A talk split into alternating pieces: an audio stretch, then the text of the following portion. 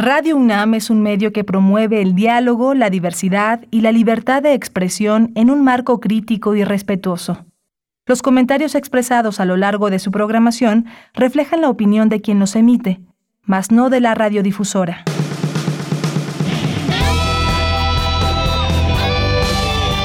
Prisma RU. Relatamos al mundo.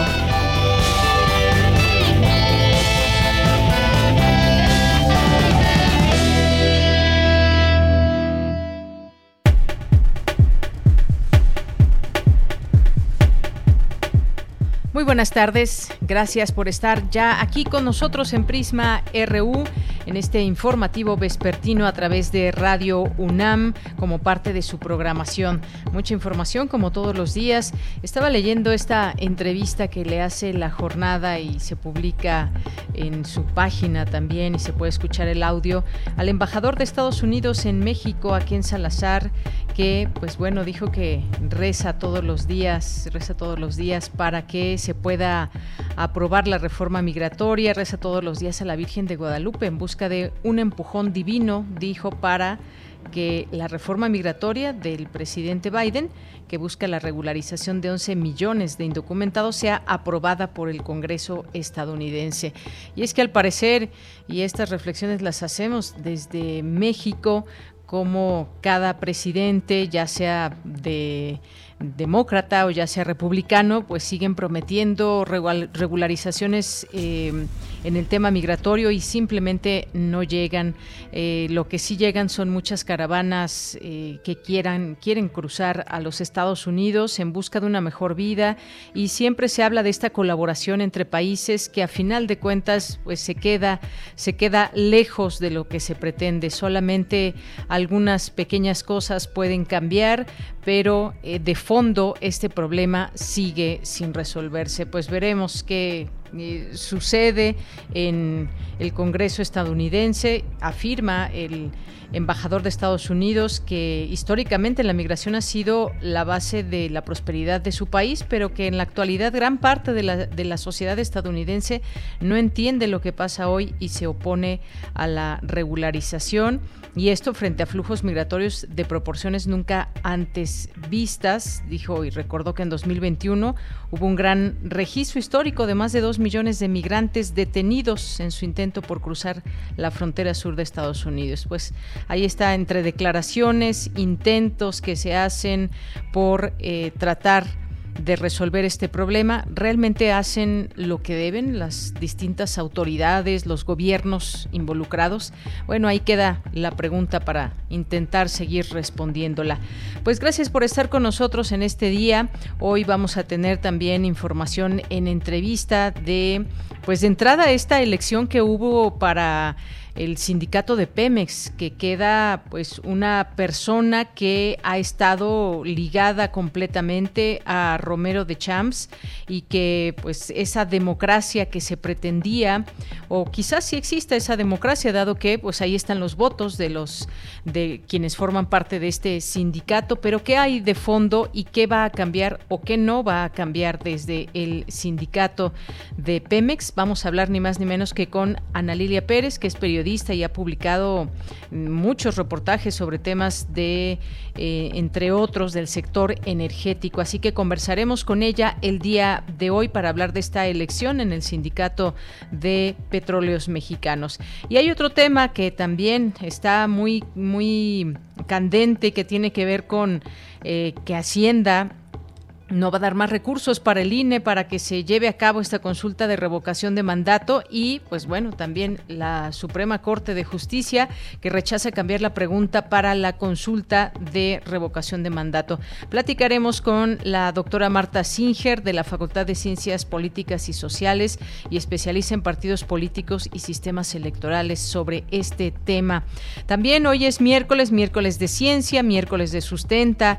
Tendremos, eh, tendremos también una conversación con la escritora Leda Rendón eh, sobre un libro que presenta La nariz de Gogol y 54 textos híbridos. Nos invitará a conocer de esta de este texto que presenta recientemente Leda Rendón. Y por supuesto, como todos los días, tendremos aquí la información de cultura, la información universitaria, la información nacional e internacional a través de nuestras frecuencias de Radio UNAM 96.1 de FM y 86, 860 de AM.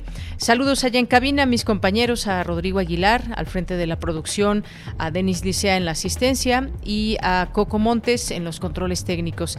Y aquí en el micrófono les saluda con mucho gusto Deyanira Morán. Así comenzamos hoy. Esto es parte de lo que tendremos en entrevistas y en el contenido del programa. Y desde aquí, relatamos al mundo.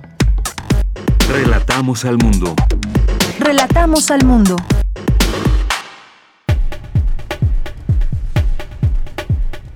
Y ya en resumen, le tenemos en este día, en este día miércoles 2 de febrero, en la información universitaria, estudian las desigualdades en el marco de la pandemia por COVID-19. Las personas en condición de pobreza siguen siendo las más afectadas. El programa de bioética de la UNAM y la Facultad de Filosofía y Letras inauguran con conferencia magistral la Cátedra Universitaria de Bioética. El Día de la Candelaria es una de las festividades populares más importantes del catolicismo, asegura la investigadora Gisela von Webster. En la información nacional, la Suprema Corte de Justicia de la Nación acordó, como hace un momento le decía, no cambiar la pregunta sobre la consulta de revocación de mandato. Esta mañana, el presidente Andrés Manuel López Obrador consideró que es muy complicada la pregunta, por lo que sugirió a la ciudadanía buscar un traductor para no equivocarse al momento de emitir el voto cómo quedó la pregunta, al rato lo platicamos. Y Ernestina Godoy, titular de la Fiscalía General de Justicia de la Ciudad de México, presentó dos nuevas solicitudes de extradición contra Andrés Ruemer, ex diplomático acusado por acoso sexual y violación. Directivos del Banco Santander confirmaron su interés de participar en la compra de Citibanamex en México.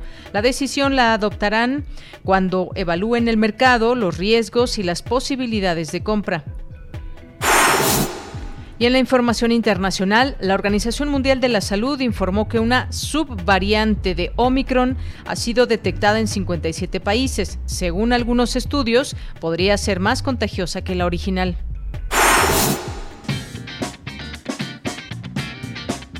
Hoy en la UNAM, ¿qué hacer y a dónde ir?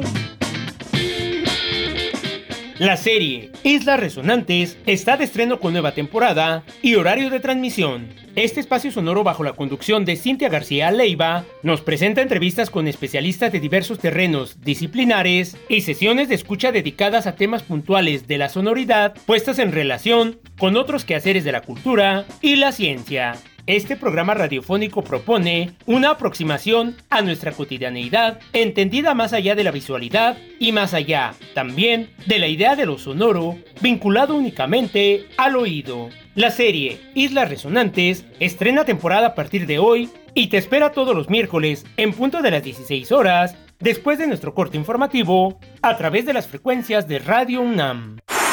¿Eres alumno de bachillerato de la UNAM y te gusta navegar por las redes sociales? ¿Tienes facilidad de palabra? ¿Te interesa conocer y acercarte a la cultura de manera divertida? Esta oportunidad es para ti. La Coordinación de Difusión Cultural de la UNAM abre la convocatoria a estudiantes de la Escuela Nacional Preparatoria o del Colegio de Ciencias y Humanidades de nuestra máxima casa de estudios para integrarse al equipo de conductores del canal de YouTube de Cultura UNAM. Los interesados deberán enviar un video con duración máxima de un minuto en el que comparta por qué le gustaría ser conductor del canal de YouTube de Cultura UNAM. Dicho material deberá ser enviado al correo electrónico promo.culturaunam.gmail.com. Para mayores informes, ingresa al sitio cultura.unam.mx diagonal convocatorias.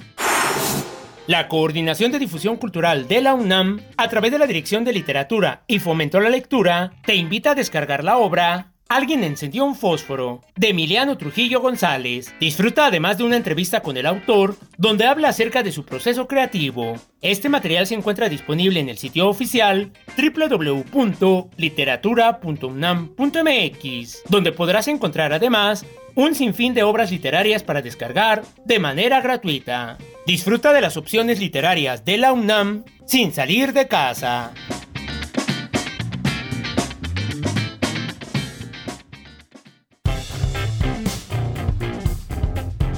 Campus RU.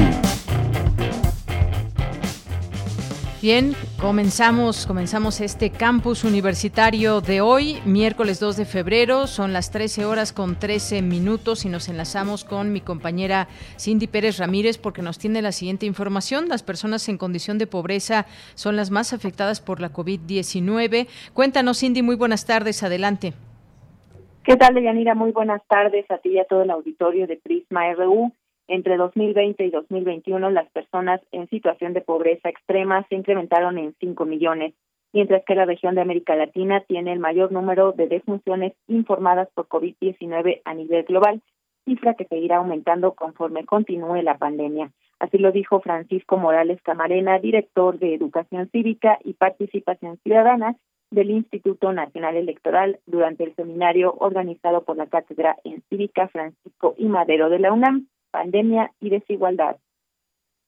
Estas representan el 28% del total de defunciones por COVID informadas en el mundo, pese a que la población de la región apenas asciende al 8.4% de población total de la población. Algunas de las desigualdades que ha reforzado el COVID son las personas con menor ingreso se han puesto en mayor riesgo de salud durante el confinamiento, la disminución de la percepción salarial, el aumento del trabajo informal, el incremento de la pobreza, el aumento de la brecha desigual entre la paga eh, salarial entre mujeres y hombres, la caída en la esperanza de vida, en los niveles de escolaridad y en el acceso a la salud. Sin duda alguna, una democracia de calidad requiere abatir estas profundas brechas de desigualdad. Solo de esa manera se podrá contar con una ciudadanía en un pleno ejercicio integral de sus derechos humanos.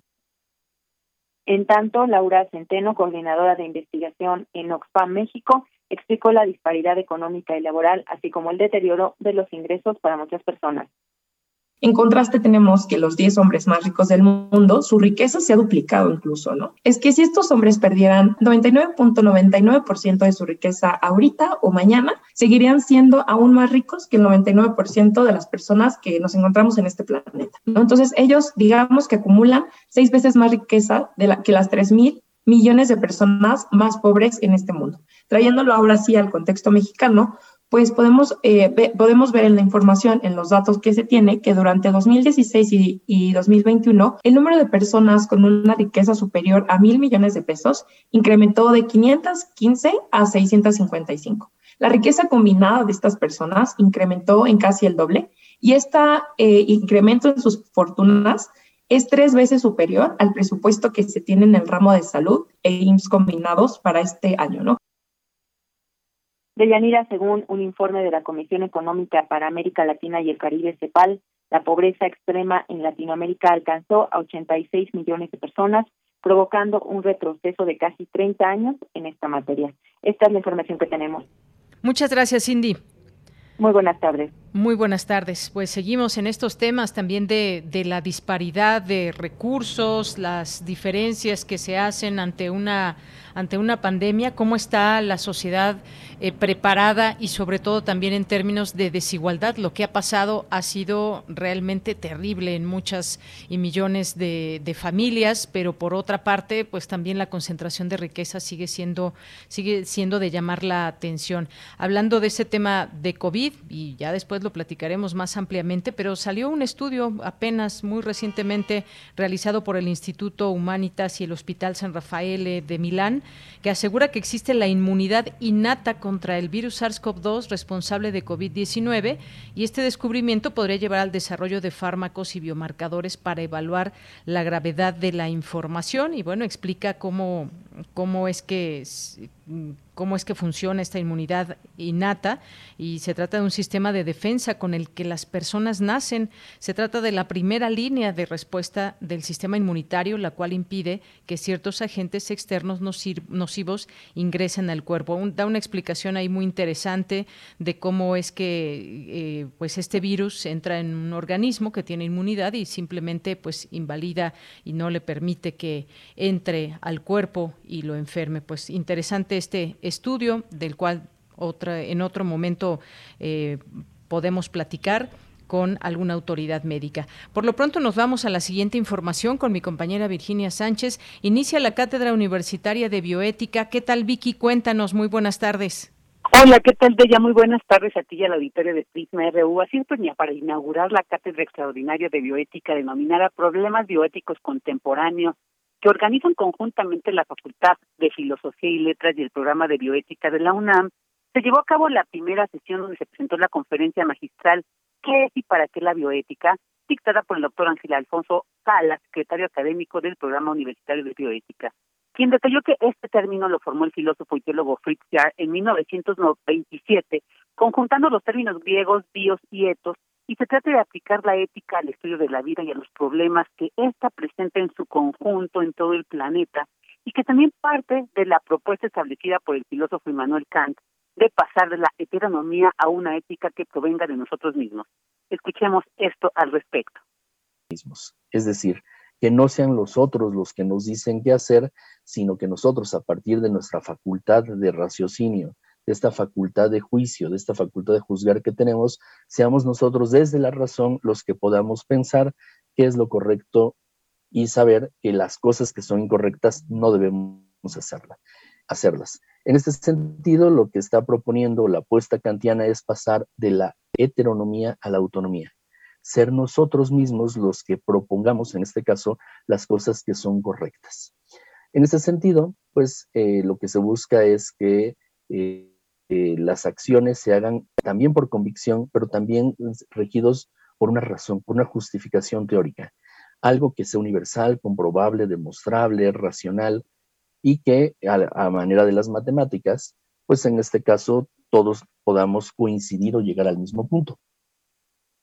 Entendiendo que la ética reflexiona acerca del bien y el mal, la conducta humana, los valores, los fundamentos políticos, sociales, la moral, entre otros temas, el experto señaló que los tres grandes temas y en los que se ha centrado la bioética es en dilemas en torno al inicio, desarrollo y fin de la vida del ser humano, la ética ambiental y ética animal, y las cuestiones relativas al uso de la ciencia y la tecnología. Asimismo, destacó la importancia de lo que se plantea como bioética social. Escuchemos qué dice él. Cuando hablamos de la biótica social, estamos hablando de extender esta mirada eh, incluyente, ¿sí? plural, laica, bioticista, hacia otros sectores que son marginados. Personas en situación de calle, niños en situación de pobreza extrema, migrantes, en los hospitales desde antes de la pandemia lo que se estaba dando eran dos fenómenos, uno embarazos en adolescentes de 12 a 16 años, altos índices de embarazos que sigue, sigue sucediendo, pero también abandono social. Estaban dejando los abuelitos en los hospitales y así como alguien rescata a un perro atropellado, se lo deja al veterinario y ya no regresa y luego el veterinario tiene que estar buscando dónde acomode ese perro que le acaba de salvar la vida, pues los hospitales lo que estaban viendo era un abandono social hacia los adultos mayores, porque la gerontología, la vejez, parece que son problemas que nadie quiere recordar o pensar que vamos hacia allá y que estorban, en este caso, los adultos mayores. Con la bioética, puntualizó el experto, se apela a los derechos humanos, la dignidad, vulnerabilidad, respeto a la vida, principios, interdisciplina, tolerancia, laicidad y la construcción de una sociedad más humana e incluyente. Ella, este es el reporte. Bien, pues muchas gracias, gracias Vicky por esta información como parte de la Cátedra eh, Universitaria de Bioética y todos estos datos. Gracias Vicky. Buenas tardes. Muy buenas tardes. Pues para reflexionar todo este tema, entre ellos, eh, entre ello el abandono social que ya se platica sobre los adultos, de los adultos mayores. Y nos vamos a la siguiente información. En México, este 2 de febrero celebramos el Día de la Candelaria. ¿Ya comieron, ya comieron sus tamalitos? Bueno, Cristina Godínez nos tiene esta información. Hola, ¿qué tal, Deyanira? Un saludo para ti y para el auditorio de Prisma RU. Este 2 de febrero, en distintas regiones del país, es usual vestir al niñito Dios y llevarlo a bendecir a la parroquia, así como el que, a las personas que les tocó el muñeco de la rosca, lleven los tamales. Y es que el día de hoy se celebra la Candelaria, una fiesta popular de carácter religioso y cultural que en México también tiene elementos de origen prehispánico. Gisela von Bobeser, del Instituto de Investigaciones Históricas de la UNAM, asegura que se trata de una de las fiestas más populares e importantes del catolicismo que se festeja en toda la cristiandad. La palabra Candelaria viene de la palabra candela, que es vela. Dentro del cristianismo, la luz tiene un significado simbólico muy importante. La luz siempre se ha asociado a al cielo, se ha asociado a las figuras de celestiales. Vemos, por ejemplo, que los santos, que la Virgen, Jesucristo, se les representa, por ejemplo, en el arte plástico, con una aureola de luz. La especialista en historia colonial explica que en la actualidad estas costumbres tienen un gran significado en la vertiente religiosa. Al parecer, en el mundo prehispánico, pues era muy común ofrecer en ciertas fiestas se ofrecía comida a, los, a las figuras de los, de los dioses. Se creía que estos dioses iban a, a, digamos, beneficiarse del sustento de la comida a través de los vapores que la comida emanaba y entonces, digamos, de alguna manera los absorbía. La autora del libro Orígenes del culto a Nuestra Señora de Guadalupe 1521-1688 comenta que la advocación de la Virgen María como Nuestra Señora de la Candelaria surgió en las Islas Canarias en Tenerife, donde, según la leyenda, en 1392 unos pastores encontraron en el campo una figura de aproximadamente un metro de altura que cargaba al niño Dios en un brazo y en la mano contraria una vela. Entonces se le identificó como la Virgen de la Candelaria, quien se constituyó en la patrona del lugar. Deyanira, este es mi reporte. Buenas tardes. Muchas gracias. Gracias, Cristina Godínez. Buenas tardes. Porque tu opinión es importante, síguenos en nuestras redes sociales, en Facebook como Prisma RU y en Twitter como arroba PrismaRU. Bien, continuamos una de la tarde con 25 minutos, pues se llevaron a cabo elecciones en el sindicato de Pemex. Había mucha expectativa qué pasaría y luego sobre todo de una reforma laboral que abrió la posibilidad de que los trabajadores elijan a sus líderes sindicales a través del voto libre y secreto y con esto pues se generaron esas expectativas de que los sindicatos oficialistas y corruptos eh, perderían el poder. Y bueno, pues tenemos este caso de Pemex donde se acaban de llevar a cabo elecciones y resultó como ganador Ricardo, Ricardo Aldana, a quien se le identifica como un cercano de Romero de Champs. Él dice lo contrario y eso o no un ejercicio democrático. Eh, obtuvo el 70% de los votos, entre denuncias también algunas irregularidades que se han señalado por parte de los demás candidatos y pues habrá, hay cambio o no ahí en el sindicato petrolero, solamente es de nombre. Pues platiquemos sobre este tema con Ana Lilia Pérez, que es periodista, ha publicado distintos reportajes sobre temas de corrupción, lavado de dinero, migración y el sector energético, además de que ha publicado varios libros, entre ellos Pemex RIP, una amplia investigación sobre, sobre la vida de la principal empresa mexicana. Te recibimos aquí con mucho gusto, Ana Lilia Pérez, muy buenas tardes. Gracias, Deyanira. Buenas tardes para ti para todo el auditorio. Pues Ana Lilia, yo quisiera preguntarte en principio, ¿qué opinas después de lo que vimos eh, estas eh, personas que tenían intención de dirigir este sindicato, que se presentaron ahí en la mañanera, que tuvieron oportunidad en cinco minutos de exponer sus propuestas y al final de cuentas, pues tenemos a Ricardo Aldana, quien gana, eh, pues estar al frente hasta 2024 de este de este sindicato de Pemex? Como, como has recordado, Deyanira, este proceso de, elección sindical causó mucha expectativa por varias razones. Primero, por la importancia que tiene este sindicato en nuestro país. Después, eh, por este antecedente también de, un retiro casi casi obligado para, para el eh, histórico y polémico líder Carlos Romero de Champ, eh, y polémico eh, eh, bajo distintas acusaciones, bajo distintas investigaciones, pero que, que parecería intentar dejar el cargo, al menos oficialmente, como una manera de, de librar una eventual, un, eventual proceso de carácter legal. pero desde el momento en el cual se hizo la transición en ese momento, de retirarse él y dejar a uno de sus más cercanos como secretario interino.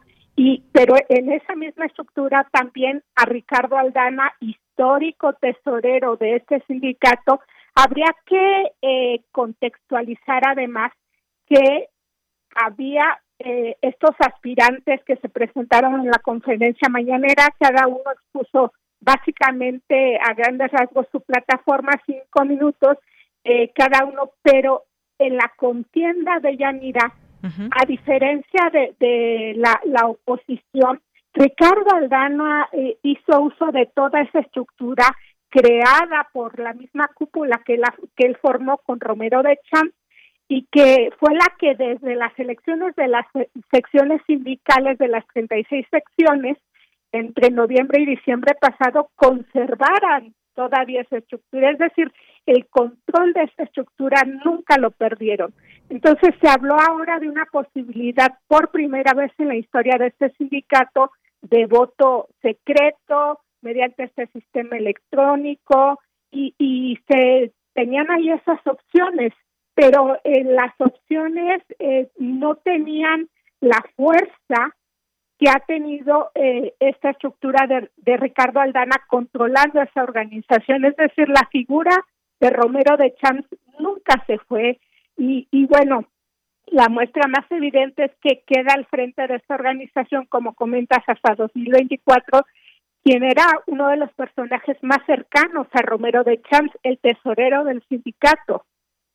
Pues sí, ni más ni menos que el tesorero del sindicato y todo esto, digamos que se entrega ante la opinión pública como una elección, una elección eh, vestida de democracia, porque ahí están todos estos votos que obtuvo, una, además una, una victoria holgada, podríamos decir. ¿Qué viene para, para Pemex, para Pemex, Ana Lilia, desde tu punto de vista, con eh, Ricardo Aldana al frente y toda esta estructura que desde dentro, eh, que desde dentro lo sigue apoyando, ocupó, eh, eh consiguió 44.983 votos de los 63.700 emitidos. Podemos hablar de que tuvo un apoyo de esas, de esas bases sindicales.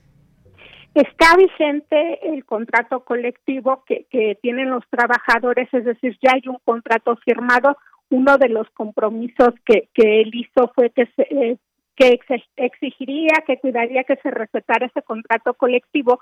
En un futuro habrá que esperar eh, qué cláusulas, bajo qué parámetros se firmará el próximo contrato colectivo de trabajo de Pemex, esto en 2023. Y muy interesante va a ser de Yanira el tipo de relación que la actual administración en el gobierno federal tenga con este sindicato. Eh, hasta estos momentos el, el, presidente mismo ha marcado distancia, lo hizo en la conferencia mañanera también al decir pues que si él se encontrara este señor no lo reconocería, como dejando muy claro que no no eh, hubo una decisión por parte del gobierno, no hubo un candidato oficial para el gobierno y como desmarcándose de esto, lo cual por sí es bien interesante. Tú recordarás que en otras administraciones era muy usual, por ejemplo, ver eh, frecuentes visitas de los presidentes y tomarse la foto eh, eh, precisamente con, con, un Romero de Champs, con un Ricardo Aldana a su lado, y esto nos hablaba también de, esa simbiosis entre la política, entre el, el partido oficial y ese sindicato. Entonces aquí habrá que ver de qué manera se va a desarrollar esa relación a futuro. Eh, esperemos que esa relación sea por lo menos en los mejores términos para petróleos mexicanos, porque yo destacaría también que para eh, la actual administración en los tiempos que, que estamos viviendo, el sector petrolero es muy relevante, un sector clave, hay grandes proyectos que se están desarrollando precisamente en ese sector, de manera que una, una buena productividad, una relación eh, bien con los trabajadores es lo que conviene al país. Pero hay otro gran asunto de Yanira y que aquí tiene que ver con eh, la relación interna del propio sindicato. Para nadie es ajeno que uno de los reclamos eh, permanentes hacia la estructura de Romero de Champs ha sido el manejo discrecional de los recursos públicos. Por eso es que eh, Aldana habla de un compromiso de transparentar de, dice él, de hacer una nueva Secretaría General y, e incluso por eso se ha estado desmarcando también de, Romero de Champs. El día eh, de ayer, este, y hoy se puede ver en gran parte de la prensa, intenta desmarcarse de esa figura. Habrá que ver qué ocurre dentro de ese sindicato, si, se cumplen esos compromisos de rendición de cuentas, eh, pero tampoco podemos eh, pues eh, pasar de largo la historia del propio Aldana. Y yo finalmente destacaría que hay que recordar que, que hace ya varios meses la Unidad de Inteligencia Financiera habló de supuestas investigaciones que se habían hecho en contra de Carlos Romero de Champs y que involucraban temas eh, de lavado de dinero, temas eh, de enriquecimiento ilícito yo diría que, que sería es imposible que una persona en, lo individual incurra en este tipo de delitos. Para ellos se requiere toda una estructura y esa misma estructura es la que la autoridad debía indagar. De manera que están por ahí esas investigaciones, habrá que ver si, si en qué momento van de, de su indagatoria y a quiénes más involucra de Yanira. Creo que ese es un asunto de primer orden para el país, porque recordar que, que el dinero que ha manejado ese sindicato no proviene solo de las cuotas de sus agremiados, sino que se le han hecho históricamente, se le hicieron millonarias transferencias desde petróleos mexicanos de Yanira. Efectivamente, Ana Lilia, no hay que olvidar todos estos elementos y sobre todo, pues hay que recordar que el propio Carlos Romero de Champs, que pues la fortuna que se ha visto evidenciada en distintos momentos, se le ha acusado o es investigado más bien por fraude, enriquecimiento ilícito y lavado de dinero y pues siempre estuvo ahí cerca Ricardo Aldana, que pues eh, para muchos encubrió acciones eh, de Carlos Romero de Champs y además también personalmente señalado por participar en desvíos eh, de fondos para el PRI y en otras eh, en otros temas que podríamos aquí recordar también. Y entonces bueno pues a final de cuentas yo te decía hubo una votación que fue libre y también no perder de vista que pues hay siempre grupos dentro de los eh, sindicatos y en este caso en este caso pues había un conocimiento muy amplio de, de, todo el teje y maneje dentro del sindicato de P la que se acercó más fue Cecilia Sánchez, pero pues sí se quedó muy atrás con respecto a los 24 otros contrincantes. Es decir, hubo un bloque muy importante que pues le da la, la victoria. Veremos qué sucede, Ana Lilia, cuál es la marca de este sindicato que ahora estará al frente de Ricardo Aldana. Y como dices tú, pues un momento importante también en la vida del país y el papel que puede jugar este sindicato ante hechos muy importantes importantes que, que vienen para, para el país. Así es, Deyanira, pues habrá que estar eh, pendientes de, de, este asunto. Hay eh, quejas que, que deberá resolver la autoridad, son 190 quejas, si mal no recuerdo, eh, las que se presentaron, pero por el margen de votaciones yo veo muy difícil que se pudiera revertir este resultado sin embargo, eh, me parece que sí será muy interesante y bueno, necesario que, que se informe sobre esas investigaciones que se llevaban en contra de, de pues tendría que incluir aparte de esta dirigencia sindical, yo eh, diría que fue muy desafortunado que, que los trabajadores petroleros dejaran pasar esta oportunidad, la primera en la historia de ese sindicato, de votar libremente. Sabemos que hay una estructura muy poderosa eh, que es la que ha controlado el sindicato yo he planteado y he tenido oportunidad de compartirlo eh, en estos micrófonos que el, el sindicato petrolero necesita un cambio de estructura completa, porque de ello depende también una limpieza interna para petróleos mexicanos y esta eh, intención eh, muy férrea que tiene el actual gobierno de sacar adelante a Pemex.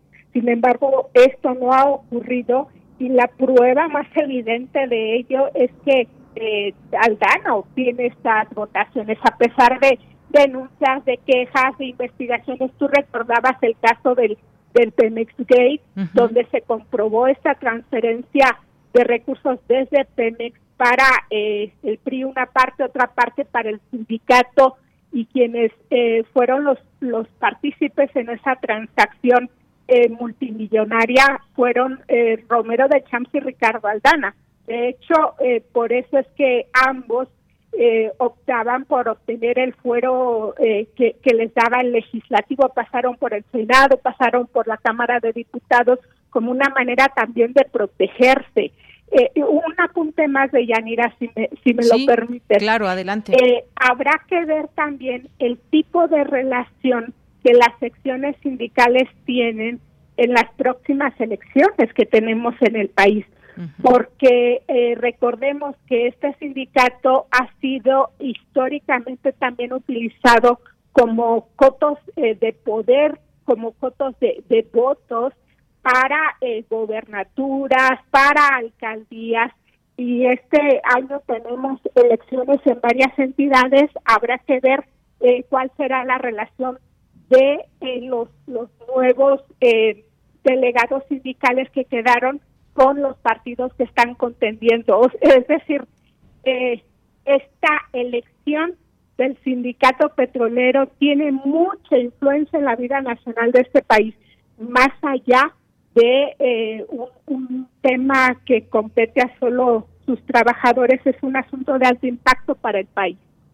Así es, y bueno, pues esto se gana con votos y ganó Ricardo Aldana con estos votos. Esto que mencionabas de la sección es muy importante porque el sindicato de trabajadores de Pemex tiene 36 secciones y de estas, eh, las, eh, de las cuales la, disidencia solo ganó cuatro, que fueron Coatzacoalcos, Reynosa, Veracruz y Ciudad Camargo. Pero como bien dices, también ese papel que juegan en momentos eh, electorales, veremos qué sucede. Este año hay elecciones en varios estados y pues finalmente destacar lo que les prometió Ricardo Aldana ahí en esa exposición de la mañanera, Ana Lilia, sus cuatro líneas de acción que dijo eran defender el contrato colectivo de trabajo, elevar la calidad de vida de los petroleros, incrementar la productividad laboral y un nuevo modelo de operación de la oficina de la Secretaría General. Y sobre este punto prometió que iba a transparentar absolutamente todo.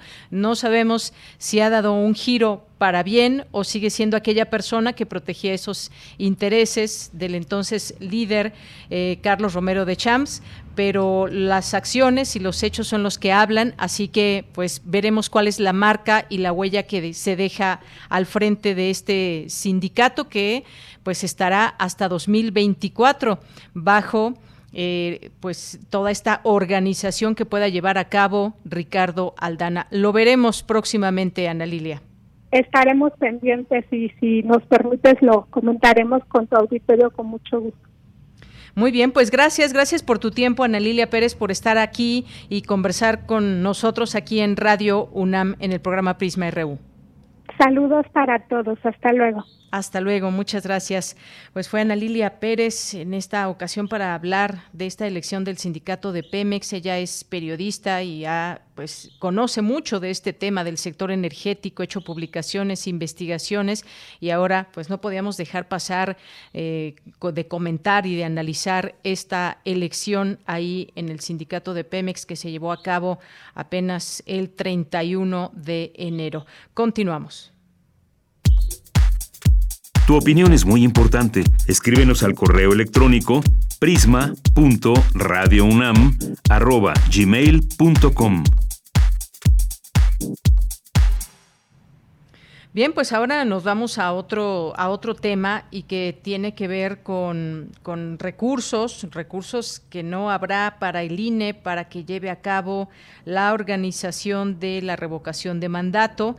Además, lo que ya rechazó la Corte, la Suprema Corte, de cambiar la pregunta para la consulta de revocación de mandato. Así que en unos momentos más estaremos platicando con la doctora Marta Singer, que nos acompañará en este espacio, pues es un punto importante también. Esto se llevará a cabo en este próximo mes de abril y pues ahí está, no habrá, esa es la, pues lo que da, lo que dice ya Hacienda, no dará más recursos al INE y pues hubo Hubo ayer también algunas reacciones en torno al tema. Edmundo Jacobo, secretario ejecutivo del Consejo General del Instituto Nacional Electoral, pues leyó esta respuesta que emitió la Secretaría de Hacienda eh, y pues argumentó que no es viable jurídicamente otorgar mayores recursos.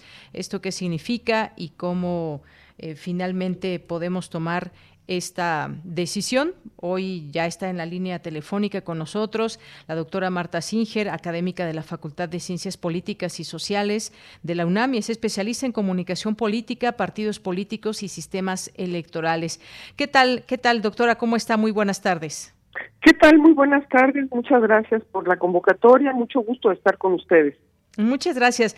Pues, ¿cuál es su punto de vista en torno a esto que ya conocemos? No habrá más recursos, no habrá recursos extraordinarios al INE, quien en algún momento había señalado que necesitaba algunos recursos más para llevar a cabo la realización de esta revocación de mandato. ¿Qué, qué, ¿Cuál es su análisis y su punto de vista sobre esto, doctora?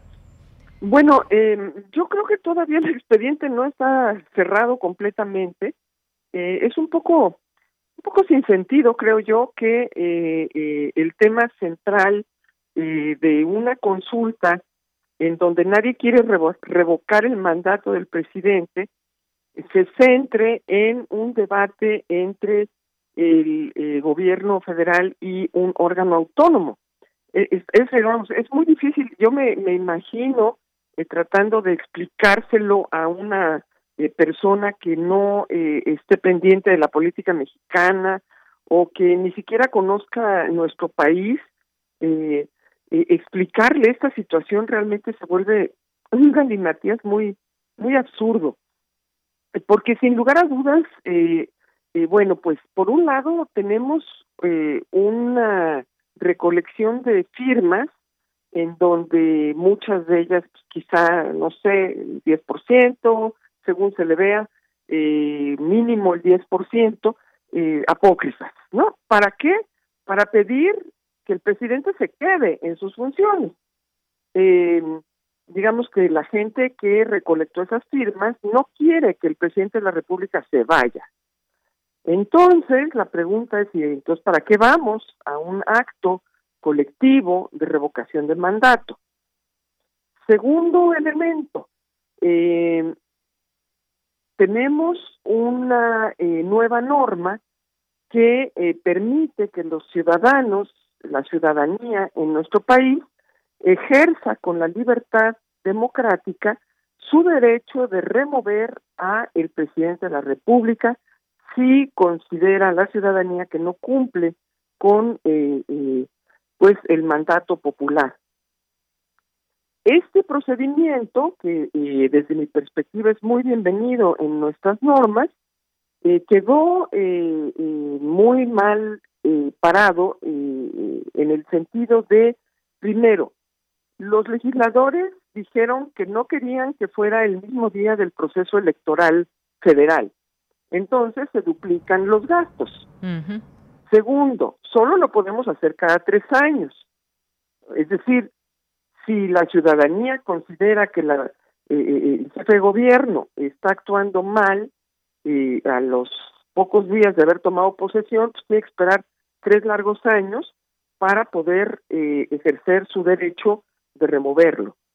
Y si después de ejercer el derecho de la revocación de mandato cambiamos de punto de vista, pues tampoco podemos hacer nada, tenemos que esperar hasta las siguientes elecciones para poder hacerlo, de modo que pues es un sinsentido tener un ejercicio pues así, con, con este tipo de, de limitación.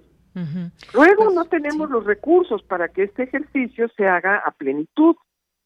el gobierno federal no previó en su presupuesto el dinero específicamente destinado a este propósito. El Instituto Electoral no tiene recursos propios, depende del gobierno federal, no tiene los recursos. Eh, entonces tenemos otros límites para que esto ocurra así. Eh, puede ser cierto eh, que en la hacienda pública, pues que es tan, tan escasa de recursos, no haya dinero para, para esto. Eh, puede ser cierto que en los gastos del Instituto Electoral, pues haya quienes piensen que tienen gastos superfluos y otros que piensen que pues hacen lo que la ley les pide que hagan y que eso cuesta dinero. en fin, discutir eh, los recursos y no el centro del problema, que es cuáles serían los motivos por los cuales quisiéramos eh, que el presidente de la República ya no fuera el presidente actual y que fuéramos a buscar a otro, eso no está en la discusión y me parece que eso es lo, lo, lo, lamentable, lo que eh, convierte todo este ejercicio en algo un poco inútil salvo por dos motivos. El primero, eh, servir de oportunidad para que eh, se publicite que esto va a ocurrir, porque pues mucha gente no sabe que ese es un derecho que tenemos la ciudadanía en México, porque es un derecho muy recientemente eh, eh consagrado en nuestras normas. Y lo segundo, que también da el pie para otra novela, es, eh, y bueno, ¿qué es lo que nos van a preguntar? y hasta el propio presidente de la República está inconforme con las preguntas porque normalmente un ejercicio de revocación de mandato es por un sí o un no y en este caso pues no es es por eh, una pregunta u otra u otra pregunta no y entonces eh, quienes vayan a publicitar o a querer abonar a favor de una respuesta u otra pues van a tener que hacer un ejercicio eh, de eh, publicidad muy complicado y muy confuso, en donde el resultado final pues va a ser que de nada sirvió toda esta energía social, eh, no solo económica, no solo de recursos, no solo de dinero, sino también de tiempo y de ideas y de tiempo de las instituciones. Ya vemos a un tribunal que ha tenido que pasar largas jornadas discutiendo que si la fecha, que si la pregunta, que si las firmas, que si el dinero, que si va de vuelta, y que ahora va a tener que decir si se vale o no eh, no cumplir con la ley, porque con los recursos que se tienen, el INE va a verse las negras para poder poner tantas casillas como eh, las que puso o las que debería de poner en una elección presidencial. Entonces, como vemos, todo esto es un absurdo. Yo eh, diría que en eh, las teorías de la comunicación se le llama vulgarmente a todo esto como una cortina de humo eh, para ocultar cuáles son los verdaderos problemas que tenemos en nuestro país y que, por supuesto, que podrían llevarnos a la conclusión de la necesidad de la revocación del mandato, pero que previamente tendríamos que discutir eh, cuál es el camino que queremos para resolver los grandes problemas eh, de fondo que eh, nos afectan como sociedad. Ese es mi punto de vista. Gracias, doctora. Esto en, principio, solamente recordar, el Instituto Nacional Electoral había solicitado 738.9 millones de pesos adicionales a lo que fue aprobado en el presupuesto de egresos de la Federación y que fue discutido en la Cámara de Diputados en los últimos meses de 2021. Ya la respuesta es muy clara, no habrá estos recursos extraordinarios. La consejera Carla Humphrey pidió continuar con los trabajos de la consulta popular debido a que es una acción constitucional, mientras que la consejera Dania Rabel lamentó la decisión y pidió volver a analizar los ajustes correspondientes para que el INE saque adelante todos sus compromisos de 2022. Así que. Claro, y de hecho, el día de ayer vimos ya eh, celebrar una reunión muy importante en donde eh, pues lo que se observa es un afán de cooperación entre las instituciones y de eh, resolver un problema que eh, hoy en día ya no es voluntad de nadie, es decir, hay un mandato, hay firmas de un conjunto de personas eh, que dijeron queremos ir a este ejercicio y por otro lado tenemos un ejercicio consagrado en la Constitución que obliga a que se lleve a cabo conforme a las normas. En el INE hay la disposición de hacerlo, pero también de resolver con qué recursos. Todavía es posible que a nivel de los tribunales superiores se decida eh, de qué manera puede cooperar la federación para hacer posible que este ejercicio se lleve a cabo con los recursos que necesita y cómo ayudarle a Hacienda, a la Secretaría de Hacienda, para eh, eh, hacerse del dinero. Por ahí hay mucho dinero que Morena quiere devolver al, al Instituto Nacional Electoral que no puede devolver porque las normas no se lo permiten, que a lo mejor pues ayudaría bastante eh, para eh, gastarse en este ejercicio. Eh, habrá que ver si eso es posible y en qué sentido no contamina el hecho de que el dinero de un partido venga para un ejercicio en donde se quiere deponer o no a el presidente eh, que ganó por ese partido. Entonces, bueno, ahí hay problemas, pero en fin, se seguirá discutiendo y es un tema muy interesante eh, que debemos de aprender mucho sobre él para que en nuestras normas eh, no haya lugar a las dudas que está dejando este proceso en donde pues la autoridad, la máxima autoridad electoral eh, no eh, acordó de manera unánime ni siquiera en torno al sentido de las preguntas que eh, van a estar en la boleta y bueno, pues eso también es muy lamentable. Bien, y justamente con eso terminamos, eh, doctora, se nos va acabando el tiempo, pero queda la pregunta así, así va a quedar, ya no hubo un cambio como se eh, pretendía, se dio a conocer ayer ahí en la Suprema Corte, y queda así, ¿estás de acuerdo en que Andrés Manuel López Obrador, presidente de los Estados Unidos mexicanos, se le revoque el mandato por pérdida de la confianza o siga en la presidencia de la República hasta que termine su periodo? Hay dos posibilidades de respuesta una, que se le revoque el mandato por pérdida de la confianza y la otra, que siga en la presidencia de la República. Así es como quedó esta, esta pregunta, lo cual, pues bueno, el propio presidente dice que pues no, no, no le gusta esta, esta redacción. Eh, ¿Cómo ve esta redacción que finalmente pues quedará como originalmente, doctora? Bueno, es que ahí vamos a otro tema que a mí me inquieta muchísimo. Hemos escuchado muchas veces al presidente de la República en, sus mañaneras decir que el pueblo mexicano ha sido engañado, ¿no? Ha pasado por engaños. Eh, la sociedad mexicana somos objeto de engaño. Eh, y yo creo que el argumento del tribunal, al decir que no podía cambiar la pregunta, eh, era que porque somos tan tontos que no sabemos qué quiere decir revocar el mandato y que entonces por eso era muy importante que estuviera la otra parte diciendo que o se quede.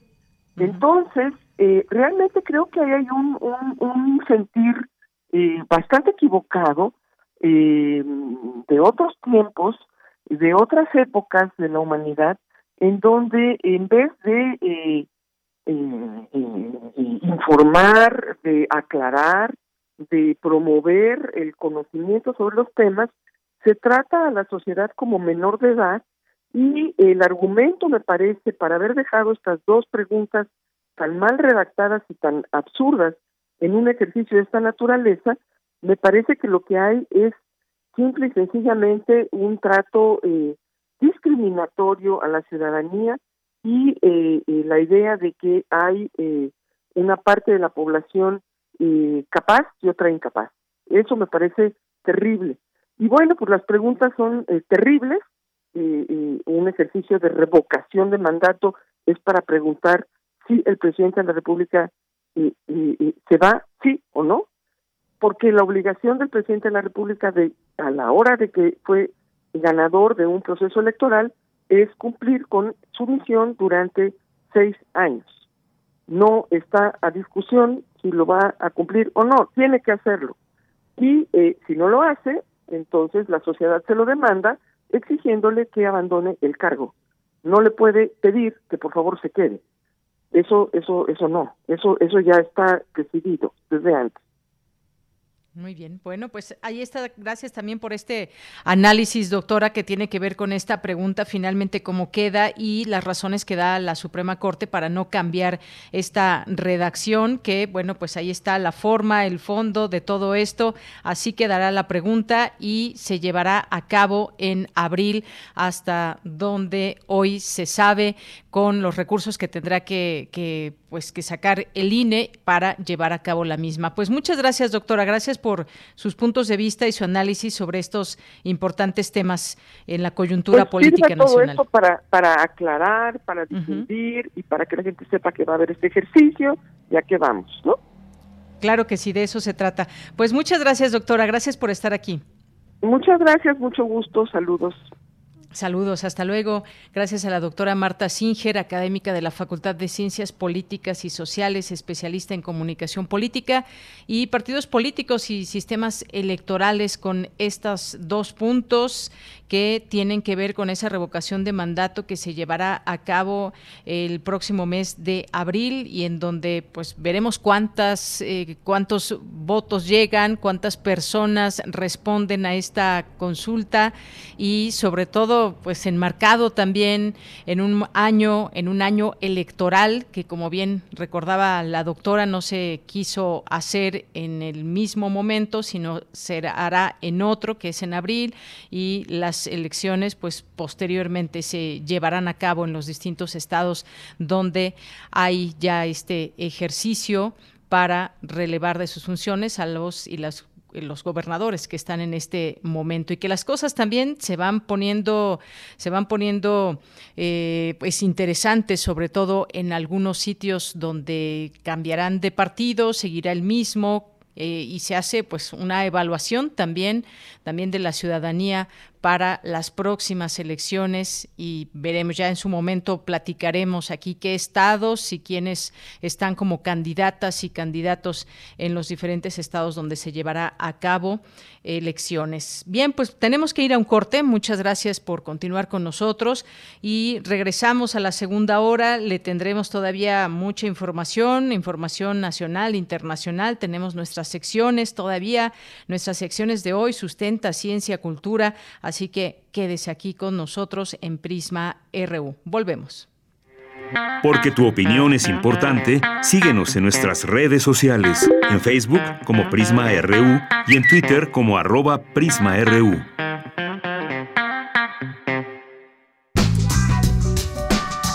La psicología analiza al ser humano, sus escenarios y comprende su realidad. Juntos hagamos conciencia. Psicología y Sociedad. Quinta temporada. Un programa de análisis y reflexión con Berenice Camacho y las doctoras Mariana Gutiérrez Lara, Laura Ramos Langurén y Tania Rocha. Todos los lunes a las 18 horas por el 96.1 de FM. Y sigue la conversación en radiopodcast.unam.mx. Radio UNAM, Experiencia Sonora. Titaijita ihuak tikuinta intikneki osoticuelita. Tikixtalianta intikneki teimitzpoloa. Ihuak tiknekis mamistenkakikan kuali tikihtos. Nehua ni ine. Ihkon kemeh tehua tikihtoa. Ihuak nitapalewian taixtalili suanitapua. Nehua ni ine. Ihuak nitaixtaliwa nimotenextia. Nehua ni ine. Como tikneki titaixtalis chiquito ihkon. Nehua no ine. Guano ine tech sentilia. Dos tazas de raticida. ¿Raticida? Una taza de gasolina. ¿Gasolina? Remover con tres cucharadas de ácido sulfúrico. Agregar media onza de amoníaco y cocinar a fuego lento. No importa qué droga química te metas, todas están hechas con veneno y de todas formas te destruyes. Mejor métete esto en la cabeza. Si te drogas, te dañas. Ups, creo que se nos pasó la mano de acetona. Si necesitas ayuda, llama a la línea de la vida. 800-911-2000.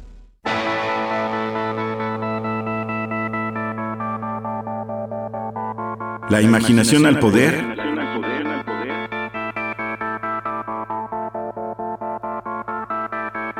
cuando el rock dominaba el mundo. Todos los viernes a las 18.45 horas por esta estación. 96.1 TFM. Radio UNAM, Experiencia Sonora. Hipócrates 2.0 Mantenerse informado es parte importante de la vida. La información nos da la oportunidad de tomar las mejores decisiones, principalmente para la salud. Soy Mauricio Rodríguez, conductor de Hipócrates 2.0 donde cada semana llevamos para ti los mejores contenidos y especialistas en materia de salud. Escúchanos. Hipócrates 2.0, martes a las 18 horas, por Radio UNAM. Experiencia Sonora. Relatamos al mundo. Relatamos al mundo.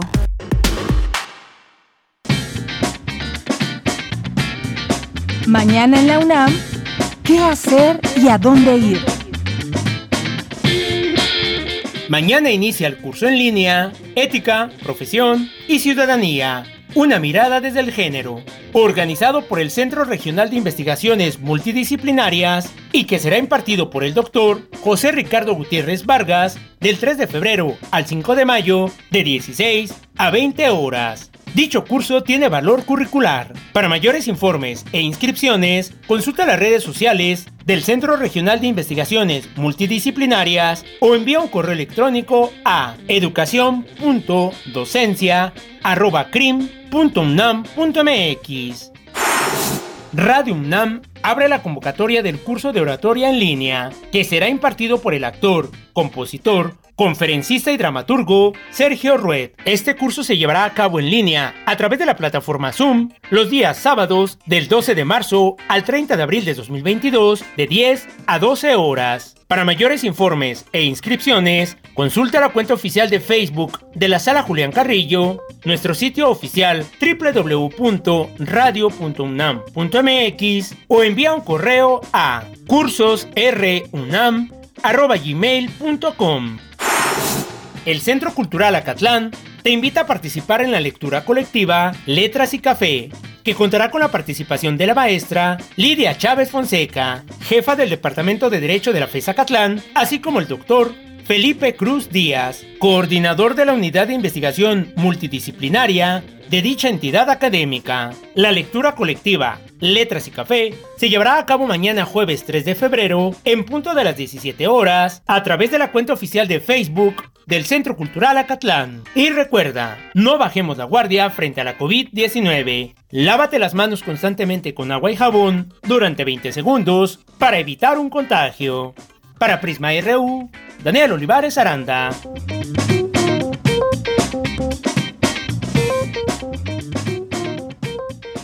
Bien, estamos de regreso aquí en Prisma RU. Son las 2 de la tarde con 5 minutos. Gracias por estar en esta sintonía 860 de AM 96.1 de FM y www.radio.unam.mx. Gracias por sus comentarios que nos van llegando. Eh, también, eh, pues comentar, ayer no eh, dábamos a conocer en nuestro resumen sobre la muerte de Onésimo Cepeda. Eh, que perdió la vida por complicaciones de COVID-19 eh, Bernardo Barranco hoy escribe en la sección de opinión de la jornada Onésimo Cepeda, el capellán de las élites, y dice el obispo Onésimo Cepeda fue un religioso atípico. Su impronta está muy lejos de la estampa del pastor espiritual, por el contrario era mundano, dicharachero y mal hablado. No daba ejemplo de pobreza, humildad ni sencillez, más bien un hombre conflictivo e imprudente que no supo guardar moderación. Eh, contrario a los requerimientos religiosos, Onésimo fue ostentoso, le deleitaba la opulencia, gozaba de los grandes banquetes, por supuesto los vinos y licores de los cuales era un reconocido catador. Más adelante dice Onésimo fue el arquetipo del obispo de los acaudalados, el capellán eh, consentido de los políticos, de políticos y pudientes, pastor de las élites y de los poderes fácticos, siempre anti-AMLO, cuando fue candidato en 2006, calificó de estupideces los posicionamientos críticos frente al IFE, fue acusado de fraude y de presuntamente haber timado a la señora Olga Escárraga por 130 millones de pesos en una muy discutida donación de valiosas obras de arte. Dice Bernardo Barranco, Cepeda falleció este lunes tras ser hospitalizado por COVID-19. Ante todo fue un obispo adicto al poder y a la exposición mediática. Le seducía el protagonismo en medios sin importar si era a costa de polémicas escandalosas que avergonzaban tanto a sus hermanos en el episcopado como al propio Vaticano. Y pues es un texto más largo, si tienen interés en leerlo, eh, esta opinión que hoy escribe Bernardo Barranco, quien conoce de todos estos temas muy bien. Bueno, y nos vamos aquí con nuestros radioescuchas, y nuestras y nuestros radioescuchas que nos están escribiendo en redes sociales. Muchas gracias por ello, siempre nos da mucho gusto. Eh, Rosario Durán Martínez nos dice... Bueno, pues gracias por la opinión sobre Onésimo Rosario. Gracias. Eh, a Carla Rosales, gracias Josefina Mondragón, también que nos dice, nos dice, eh, el caso de Pemex, una vergüenza, finalmente no cambió nada, el mismo representante corrupto de siempre en el caso de la revocación, ejercicio vano sin sentido, AMLO solo quiere propaganda a pesar de no cumplir promesas y empoderarse al ejército y empoderar, empoderar, empoderar al ejército peligrosamente. Gracias, Josefina. Armando Aguirre nos dice, estoy muy de acuerdo en todo lo que dijo Marta Singer. Sé que en este foro hay mucha gente seguidora de la 4T, pero créanme que el actual gobierno desperdicia nuestros impuestos en varias actividades innecesarias. Bien, pues qué, bueno cuando estas eh, distintas opiniones se generan siempre en el marco del respeto. Me da mucho gusto que aquí tengamos una audiencia, además de respetuosa, pues que se expresa eh, con sus propias ideas y aquí damos pues voz a muchas personas también con posturas diversas ante la política, ante la coyuntura que, que vamos teniendo en nuestro país. Gracias, Armando. Gracias también a Martelena Valencia. Nos dice, lo mejor sería tener eh, periodos presidenciales de cuatro años, como en Estados Unidos. Bueno, pues toda una revisión se tendría que hacer al respecto, Martelena Valencia. Y yo preguntaría, ¿y se vale la reelección? ¿Se valdría la reelección en todo caso, como en Estados Unidos? Bueno, eso ya implicaría eh, un, una eh, un debate mayor. Pero muchas gracias siempre por sus comentarios, Martelena Valencia. Gracias también a Jorge Morán Guzmán. Nos dice, debido al bajo nivel de educación cívica nacional en México, la Organización Independiente de Ejercicios Cívicos es muy baja y se requiere gastar demasiado dinero. Yo fui pionero, pionero de la observación electoral en 1994 y en Alianza Cívica utilizando recursos propios y sociales. Bueno, es que cuando hay un compromiso, pues nos surge esta necesidad de organización, esa necesidad de incluso utilizar recursos propios. Gracias, Jorge Morán, por compartirnos esto. Mike, Flechador del Sol, muchas gracias. Jorge Fra también, que nos dice de verdad que a todos nos ha afectado COVID-19 en todos los aspectos. Algunos perdimos familiares, que es lo más triste, y en nuestros ingresos hasta nos bajaron el salario. Ahora sí que de clase media pasamos a clase media fregadona, nos pone aquí entre comillas, y media, como diría el buen Chava Flores. Gracias, Jorge Frasí. En distintos foros se ha discutido pues cómo se ha precarizado el salario y cómo pues muchas personas que ya tenían dinero, y hablamos de gente millonaria, pues se ha duplicado su riqueza, e incluso como decíamos al inicio en una de las informaciones eh, de hoy, aunque perdieran hoy toda su riqueza, seguirían siendo de las personas más, más ricas por la manera en cómo pues se recuperan, por decirlo de alguna manera. Rosario Durán, muchas gracias. Nos dice aquí eh, a limpiar champiñones para guisarlos. Muchas gracias, gracias. Nos estás escuchando en, en la hora de hacer la comida. Muchos saludos, Jorge. Dios bendiga a Pemex y a los mexicanos. Gracias, supongo que lo dice irónicamente. Gracias, Jorge. Eh, Rosario también nos dice, el triunfo de, es de persona seguro, ya estaba bien arreglado o planchadito, como nos dice ella. Eh, Mayra Elizondo también nos manda aquí muchos saludos y besos, abrazos para las y los radioescuchas escuchas. Para mí también, gracias Mayra, un abrazo. Armando Aguirre también nos dice, sin cambios con esta elección difícil se, se la espera la 4T con el gran poder estructural y financiero del sindicato petrolero. Jorge nos dice, en mi opinión, la elección de Ricardo Aldana prueba el nivel tan pobre de análisis y la decisión de los trabajadores sindicalizados de Pemex. Fui consultor en Pemex Refinación. Muchas gracias también a Jorge que nos dice la acumulación desmedida de la riqueza nos demuestra que Marx no se equivocó y la inmunidad inherente a COVID-19 de algunas personas puede probar que los virus participan en la evolución de las especies. Gracias. Gracias también aquí a Mario Navarrete, escuchándonos desde su radio digital. Rosario también, gracias aquí por las fotografías, recordándonos que es pues, día de comer tamalitos.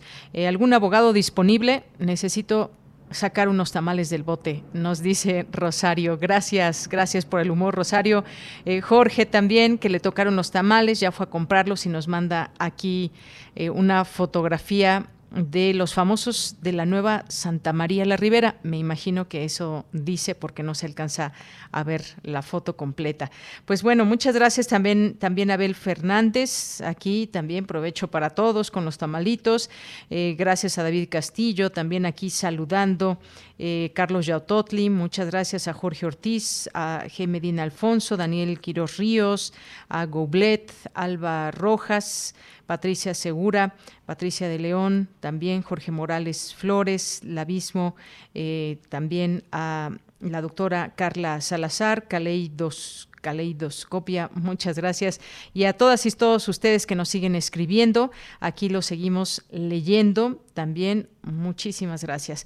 Bueno, pues nos vamos a la siguiente a la siguiente información nos vamos a la sección de sustenta con Daniel Olivares, porque mediante un sistema alimentario más sustentable lograremos disminuir los efectos del cambio climático, asegura investigador universitario. Este es el tema de sustenta del día de hoy. Escuchemos.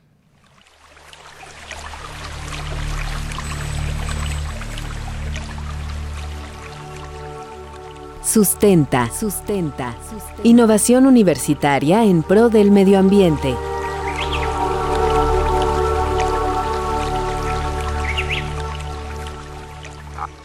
Hay una cuestión de, yo, diría, como es de amor a la tierra, ¿no? Muy buenas tardes al auditorio de Prisma RU. Les saluda Daniel Olivares Aranda. Bienvenidos a Sustenta. Hoy hablaremos de un tema muy importante, la alimentación y la sustentabilidad. Para ello conversaremos con el doctor David Sebastián Monachón, responsable del área de consumo sustentable de la Coordinación Universitaria para la Sustentabilidad de la UNAM. Según un estudio de la Organización de las Naciones Unidas para la Alimentación y la Agricultura, FAO, publicado durante la clausura del Año Internacional de los Suelos en el 2015, es urgente diseñar e implementar una gestión sostenible del suelo para protegerlo y garantizar la seguridad alimentaria que provee. En dicho informe se asegura que América Latina y el Caribe es una de las zonas más ricas del mundo en términos de recursos naturales, con solo el 8% de la población global, posee el 23% de las tierras potencialmente cultivables, el 12% de las tierras cultivadas y el 46% de los bosques tropicales. Sin embargo, la rápida explotación de los recursos naturales está provocando cambios dramáticos en el uso de la tierra y la degradación de los suelos de la región, imprescindibles para combatir el hambre y la pobreza. Es por ello que la FAO considera importante adoptar medidas y prácticas sustentables de manera urgente para contrarrestar dichos efectos. ¿A qué nos referimos cuando hablamos de sustentabilidad? Escuchemos al doctor David Monachón, responsable del área de consumo sustentable de la Coordinación Universitaria para la Sustentabilidad de la UNAM y coordinador de la sexta sesión del Seminario Internacional Alimentación y Sustentabilidad en las Ciudades, quien nos explica dicho concepto. La sustentabilidad se presenta a menudo como un, proceso donde eh, se buscan cuidar tres dimensiones o por lo menos lograr un compromiso entre aspectos ambientales, aspectos económicos y sociales, ¿no? En este sentido. Pero bueno, en realidad, más que un compromiso, hay que, considerar que son tres subsistemas. De, y el primero es que de, del medio ambiente dependemos todos y todo depende del medio ambiente. Si no tenemos un ambiente saludable, sano, pues no, la sociedad no funciona. La economía la construye la sociedad, ¿no? Entonces, esos como tres, tres subsistemas muy importantes y es a eso que trabaja la, la sustentabilidad, ¿no? Cómo, cómo cuidar, cómo permitir que las generaciones futuras, pero también nosotros ahora en el presente, podamos vivir en buenas condiciones de vida, nosotros y entonces lo, eh, el futuro de la, de la humanidad. Y en cuestión de la, de la alimentación, y es un poco lo mismo, finalmente, porque dependemos para la producción y para la obtención de, de nuestros alimentos y dependemos del ambiente, ¿no? De, que nos permite la naturaleza, nos permite producir, obtener lo, los alimentos de forma más, más amplia, que consumimos, nos organizamos en el tiempo y el espacio para eh, obtener esos alimentos y para distribuirlos también, para hacerlo accesible a, la, a la población en general. Como ya lo escuchamos, la sustentabilidad se basa en tres subsistemas importantes que están vinculados estrechamente. Si se logra un equilibrio entre estos tres, se podría asegurar entonces el acceso a los alimentos en un futuro. Se necesitan implementar acciones locales basadas en la agroecología. Escuchemos al doctor David Monachón, quien nos explica su importancia. Mira, a menudo la agroecología uh, se define bajo tres dimensiones. Primero, que la agroecología es una ciencia en el sentido de, de que se, se, buscan considerar diferentes aspectos técnicos productivos desde la, la, ecología, vinculada meramente con cuestiones ambientales, ¿no? De cómo, cómo cambiar las prácticas y analizar, ¿no? Lo que podemos hacer para que lo, uh, las formas que, con las cuales estamos transformando la naturaleza no sean dañinas para eso se tiene que hacer investigación y, y análisis ¿no? de las prácticas y, uh, y, fomentar la transición hacia otros tipos de prácticas, hacia el, el uso de insumos que no, no impactan al ambiente y a nuestra salud y al mismo tiempo pues asegurar la producción de, alimentos, ¿no? Entonces eso es la dimensión ciencia y después se, considera la dimensión de, social, ¿no? Y, cultural considerando que pues en agroecología se reconocen diferentes tipos de conocimientos y, y, saberes, ¿no? Que entre otros de los productores, a menudo hay esa visión de que pues la ciencia, lo que dicen los académicos es la, la mera verdad y que saben todo, pero qué más que un productor, que un campesino que trabaja con la tierra y, y, que tiene muchos años de práctica, hasta más que agrónomos, hay productores que saben más que agrónomos de verdad y uh, hay que tomar en cuenta esos conocimientos y saber hacer ¿no? que, que, tienen y entonces se busca esos intercambios de, de saberes y, y, conocimientos entre lo, los diferentes tipos de actores, ¿no? de, de forma uh, horizontales y sobre todo vinculado a los territorios ¿no? locales. La agroecología nos permitirá entonces transitar hacia un futuro sustentable donde el alimento esté asegurado para las futuras generaciones y para nosotros mismos. Escuchemos al doctor David Monachón. Tenemos que también que hacer la alimentación, eh, el sistema alimentario más sustentable para que las próximas generaciones tengan de qué comer y que sean en buenas condiciones. Y lo que pasa es que pues si perjudicamos al ambiente, si acabamos con nuestros recursos naturales, si contaminamos nuestros suelos, de los suelos depende de la producción, la agricultura, ¿no? La producción de alimentos, la alimentación de los animales, etcétera. Eh, pero si contaminamos los recursos, perjudicamos de forma general los ecosistemas de los cuales dependemos y depende nuestra producción de, alimentos, pues no vamos a lograr cuidar, eh, mantener eh, buenas condiciones de vida para la, para la gente y las generaciones futuras. Aunado a eso, hay un tema vinculado con el acceso físico y económico a los alimentos de calidad, es decir, que tengan buenos aportes nutricionales, además de no estar contaminado con elementos, con químicos, con metales pesados que puedan uh, perjudicar a nuestra salud y nuevamente a nuestras condiciones de, de vida, ¿no? Presente y en el, uh, en el futuro, ¿no? En la próxima entrega de Sustenta, conoceremos más acerca de las prácticas sustentables que podemos llevar a cabo los ciudadanos de a pie para asegurar la alimentación en el futuro, evitando el deterioro ambiental. Recuerda que si tienes alguna duda o comentario, Puedes compartirlo a través de las redes sociales de Prisma RU o directamente en mi cuenta de Twitter, arroba Daniel Medios TV. Para Radio UNAM, Daniel Olivares Aranda. Hay una cuestión de, yo, yo diría, como es de amor a la tierra. Dos de la tarde con 21 minutos y es tiempo de irnos a la información internacional con Radio Francia.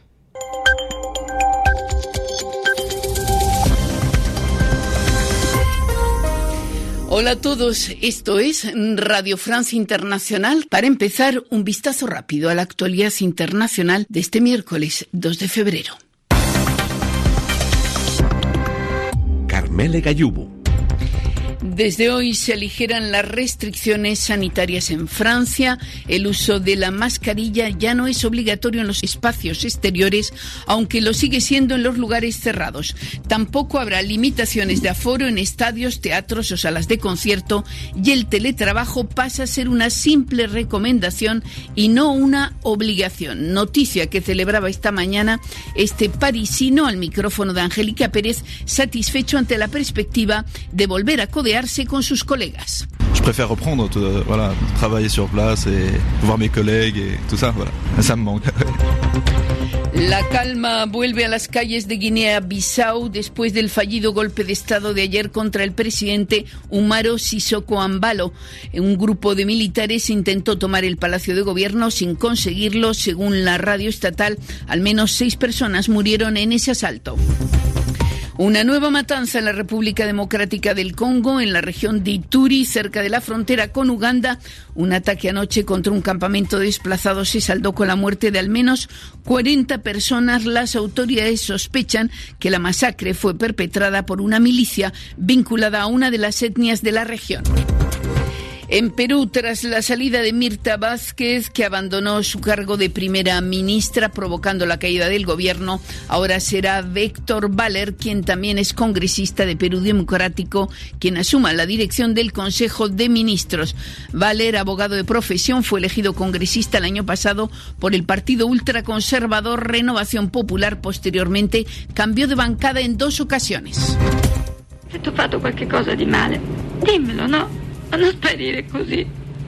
È, è anche una questione di educazione. La voz de Mónica Vitti en Amore mío, Oitami, Amor mío, ayúdame, película de Alberto Sordi de 1969. La actriz y realizadora italiana, genial musa del cineasta Michelangelo Antonioni, ha muerto a sus 90 años. Mónica Vitti se había alejado de la vida pública desde 2002. La actriz sufría Alzheimer. Hoy, 2 del 2 de 2022, se cumplen 100 años de la publicación de una legendaria novela, Ulises, la obra que colocaría su autor James Joyce entre aquellos que influyeron de manera decisiva el rumbo de la literatura. Porque tu opinión es importante, síguenos en nuestras redes sociales, en Facebook como Prisma RU y en Twitter como arroba PrismaRU. Dos de la tarde con 24 minutos. Continuamos y ya tenemos en la línea telefónica a Leda Rendón, que es escritora, es académica y periodista cultural franco-mexicana, es maestra en letras modernas por la Universidad Iberoamericana y licenciada en literatura dramática y teatro por la UNAM. Me da mucho gusto recibirla aquí en este espacio para hablar de un libro que nos presenta. ¿Cómo estás, Leda? Muy buenas tardes. Muy buenas tardes, Deyanira.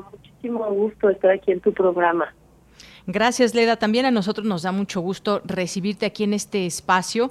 Y yo quiero, pues, como siempre le pedimos a, a nuestras y nuestros invitados eh, que nos platiquen, que nos introduzcan a su obra, diré solamente que es una propuesta muy interesante, pero me gustaría que tú nos platiques con tus propias palabras de qué tratan estos textos, textos híbridos, así se han eh, llamado, eh, dentro de la nariz de Google. ¿Qué es lo que podemos encontrar?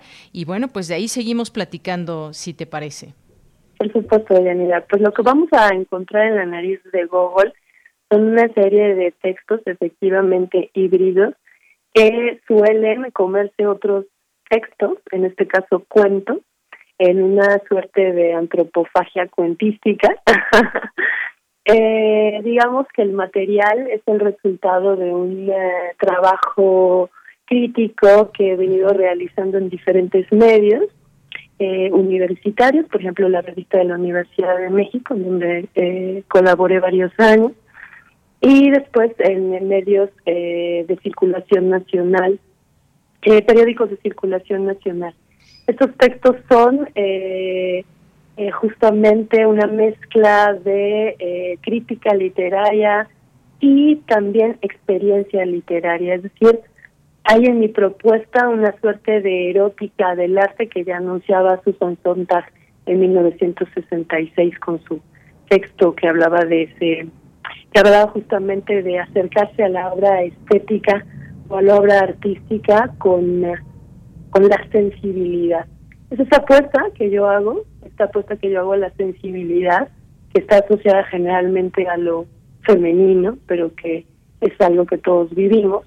Y por supuesto, en, en consonancia con, con la razón, que también ha sido eh, generalmente ubicada con lo, con lo masculino, ¿no? Pero que también eh, está en, mis reseñas, que a veces se convierten en cuentos también, que a veces eh, los narradores son los mismos autores o también eh, los personajes. En el caso del texto de Isaac Bashevis Singer, el premio Nobel de Literatura, ahí habla el maligno, el demonio. Eh, el texto eh, que da nombre al libro, que es un texto totalmente político, La nariz de Gogol, también es eh, una alegoría un poco de la situación política que estamos viviendo en estos momentos, eh, tomando, por supuesto, comiéndose a Gogol en este en este libro que lleva, por supuesto, ese nombre, en este intento, digamos, caníbal de, de acercarse a los textos como, como una lectora voraz. Es lo que creo que he sido, más que escritora, he sido una lectora voraz. Muy bien, Leda. Y, y, esto que nos, nos mencionas, por ahí me voy a, a, meter, nos dices comerse otros textos, incluso a los propios autores. Y es un trabajo, la verdad, un trabajo eh, muy atrevido, incluso diría arriesgado, pero que aquí están en estos 55 textos la posibilidad de disfrutarlos desde otra perspectiva. Ya mencionabas por ahí algún autor, pero platícanos un poco más de qué autores abarcas y cómo es esta forma de describir esas obras visto desde lo femenino, desde lo masculino, cuando tragas estos textos, cuando los digieres y cómo, cómo se ven estas perspectivas, porque además traes textos muy diversos, autores también muy diversos. Cuéntanos de, qué autores, de qué libros estamos hablando, nos hablas en estos textos. Sí, pues mira, los autores son efectivamente diversos. Eh, eh, cualquiera que se acerque a esta antología se dará cuenta inmediatamente que es una eh, un diccionario ecléctico de mis gustos literarios. Uh -huh, uh -huh. Como ya lo anunciara Eliot, ¿no? Que él escribía en general sus textos más felices son aquellos que escribió eh, de autores a los que admiraba y amaba. Yo tengo esa suerte en este libro. Por ejemplo, escribo de Fernando Pessoa, eh, de un libro muy, eh, muy creo que poco celebrado por lo importante que fue eh, sobre todo porque se publicaron fragmentos en el español que no están en portugués, este, de páginas de espuma, una antología que hace páginas de espuma. Y ahí yo recupero dos textos eh, que creo que son muy eh, interesantes de Pessoa, uno inédito que presentan en esta antología, que se llama El Camino del Olvido, y otro texto que se llama La Puerta. Eh, dos textos que generalmente no ubicaríamos eh, con Pessoa, eh, sabemos que tuvo varios heterónimos, escribió bajo varios eh, nombres. Y bueno, estos son, eh, este es uno de los autores. Está también, por ejemplo, Stanislav Lem, ¿no? Si queremos hablar de la Europa más este escondida, un autor también eh, muy aclamado en algún momento, ahora un poco olvidado, pero que reconocemos fácilmente por este enseñan los androides con ovejas eléctricas, que después se convirtió en película. Eh, de la parte argentina, de la parte sudamericana, que soy amante de la literatura eh, sudamericana, podemos enco encontrar eh, a Juan Roberto Wilcock, podemos encontrar a mi queridísimo Feliberto Hernández, eh, a César Aira, eh, a Sergio Ramírez, en fin, wow, de la parte anglosajona podemos estar pensando, bueno, Faulkner estadounidense, que digamos, eh, también ahí está, está Bashir Singer, al que ya mencionaba, Henry James, eh, a Tanizaki, Junichiro Tanizaki, de, hay también eh, bastantes reseñas hacia libros de mm, cuentos populares, cuentos populares mexicanos, cuentos populares antillanos, cuentos populares este portugueses. Eh, dediqué casi un año a la reflexión de los cuentos populares que me parecen que me parecen fundamentales. Ahí me encontré con una joya eh, de la de la literatura en ese sentido y creo que vale mucho la pena mencionar que es una autora eh, alemana que también bastante olvidada, Benedicte Naubert, que escribió cuentos, eh, reescribió, digamos, cuentos populares alemanes de los bordes, sabemos, este, que recopilaron los hermanos Grimm después de ella.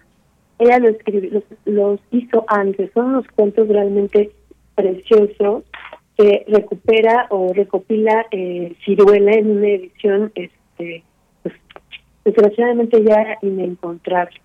Ahora, ¿cómo abordo estos textos? ¿Qué hago con estos con estos eh, con estos gustos, con estas pasiones mías de autores como pueden ver eh, raros o incluso olvidados, ¿no? Que me interesa que regresen, incluso he revivido a José Pedro Bellan, que es un escritor bastante olvidado, muy bueno uruguayo. ¿Qué hago con ellos? ¿Qué, qué hago con esta cierta antropofagia literaria? Trato de eh, entrar en el universo del escritor. Trabajo como mi literatura, la, la crítica también la trabajo con revelaciones.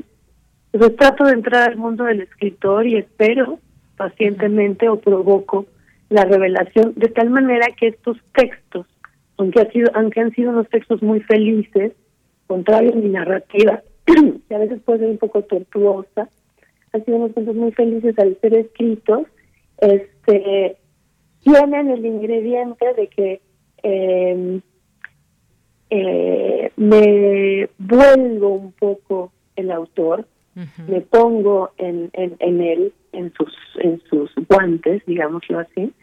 Creo que en el texto de Bachev es, es muy claro cuando hay una parte en donde dice, si te fijas bien en las fotos de Isaac Bashevis Singer, te das cuenta cómo sus manos parecen eh, unos guantes y lo puedes ver también a través de sus ojos. Está hablando el demonio, claro, está está muy presente en la narrativa de este escritor eh, judío asentado en Estados Unidos que, que finalmente vivió el sueño americano, que es muy interesante de, de leer sobre todo por su idea de formación de, de, un mundo único, ¿no? Toda su obra es un, un único mundo. En eso me siento bastante identificada, mm, no solamente con la nariz de Gogol, en donde eh, son textos que salieron en diferentes periódicos, y etcétera, pero que sí guardan elementos en común, se repiten personajes, hay elementos de mi narrativa que están en la en la columna eh, sobre todo en la de umbrales mínimos, pero que están en todos los textos que elegí para, para este, este cuentario, que tan, tan amorosamente editó en una ediciones. Eh, creo que el resultado es, es, eh, es un objeto también eh, bonito, digamos. La portada eh, me parece que es muy linda, es un, un fragmento del Jardín de las Delicias, que creo que representa eh, bueno, maravillosamente, por supuesto, en un grado máximo, lo que yo eh, aspiro ¿no? a hacer este, como literatura y este híbrido también creo se puede encontrar en estos en estos textos este eh, locochones este comelones justo, justo eso le decía hace un momento a mi compañero productor, estos textos locochones, justamente utilizaba esa palabra, porque además son provocadores, hay que decirlo también. Ha sido una exploración que nos, que nos permite, que nos puede llenar de sorpresa, de, asombro, porque además se hace en un ámbito de mucha libertad. Es un poco retar a, tu lector, eh, es como dices, un espacio de escritura, pero sobre todo de lectura, porque es evidentemente que pues a través de esta eh, pasión tuya que es la lectura, pues nos convidas de esa forma de cómo ver ese universo, de cómo situarnos un poco después de digerida esa obra y en los ojos de distintas personas, cómo, enfocar esa, e, esa lectura y esas lecturas que además eliges autores y libros que pues evidentemente han sido pues leídos de una manera muy amplia entre sus lectores. Así que yo solamente te preguntaría ahora dónde podemos conseguir este libro para quienes nos están escuchando y que se diviertan, que se empapen de toda esta visión que nos permites desde ese universo. Claro que sí, fíjate, el libro se puede encontrar directamente en la página de E1 Ediciones, te lo mandan a tu casa, el precio es súper accesible, pero también se puede encontrar en la librería Gerber, en la librería Bonilla y en la librería Polilla, que son unas librerías bastante interesantes. Este también el precio eh, muy accesible ya está disponible. Eh, y se puede también adquirir eh, digital de pronto no lo quieren impreso y el precio es muchísimo menor. Entonces se puede tener en PDF, en, tu lector de libros, este etcétera. Realmente es bastante eh, sencillo hacer este la compra del libro. Yo hice la prueba y este, bastante amable eh, poderlo conseguir y pues adentrarse en estas aguas en, en donde realmente hay, eh, me divertí mucho, sinceramente. Oye, pues qué, qué bien, eh, también nos haces a nosotros que nos divirtamos y que, y, además lo digo porque no, no, no cualquiera se atreve a hacer estas, eh, digamos, entre interpretaciones y, más. Es un trabajo que pues es bastante, bastante atrevido y arriesgado, pero ahí está que, que la gente, que los lectores se dejen empapar por estos eh, textos. Leda Rendón Trochary, muchas gracias por estar aquí con nosotros y por supuesto ahí queda la recomendación para el público de Radio UNAM. Muchísimas gracias, Deyanira Mural. Este, felicidades a todo tu auditorio por este bonito programa. Bueno, pues te mando un abrazo, Leda. Hasta luego. Hasta luego, muy buenas tardes. Leda Rendón Trochery, escritora, académica y periodista cultural franco-mexicana. No se pierdan estos textos, de verdad. Yo sé que les van a gustar eh, y que, bueno, ella ya nos dijo y que nos metió, nos imbuyó en cómo cómo los podemos eh, ir digiriendo también nosotros. Bueno, pues continuamos. Prisma RU. Relatamos al mundo.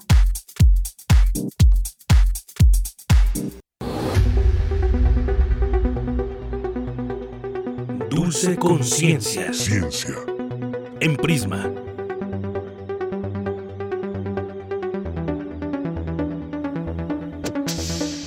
Bueno, pues ya nos vamos con Dulce García, que se encuentra allá vía telefónica en, lugar, en algún lugar de esta Ciudad de México. Dulce, ¿cómo estás? Buenas tardes. Deyanira, muy buenas tardes a ti al auditorio. Pues nos encontramos hoy aquí en, en las cabinas, en la cabina de, Radio UNAM. Deyanira, ah, ya puestos con la ciencia. Qué sorpresa, qué bueno que andas por allá.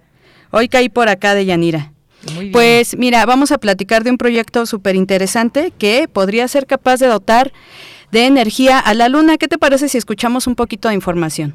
Claro, adelante.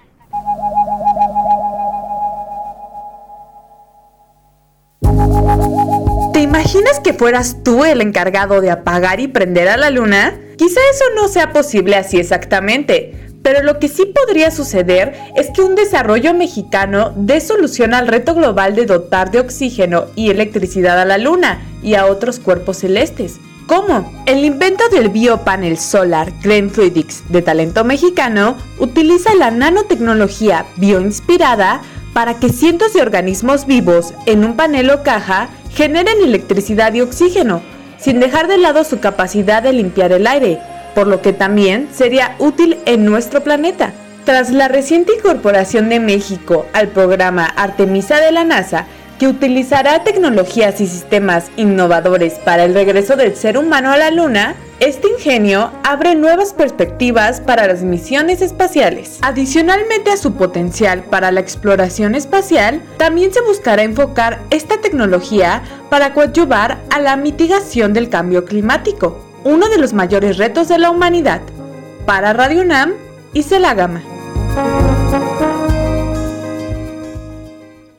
Y bueno, pues para platicar sobre este tema ya se encuentra en la línea el doctor Miguel Mayorga, quien es el, quien dirige este magnífico biopanel solar que pues nos ha dejado aquí muchas incógnitas y sobre todo mucha nos ha llamado muchísimo la atención. Doctor, muy buenas tardes, ¿cómo se encuentra?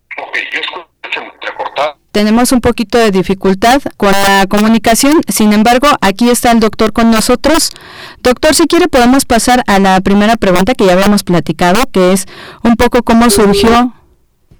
Vamos a ver si podemos recuperar la comunicación con el doctor y pues él nos va a platicar cómo fue que surgió esta idea, de qué se trata el biopanel solar Green Fluidics. Doctor, ¿se encuentra en línea? Sí, ya con conexión. Muchas gracias. Muy bien, doctor.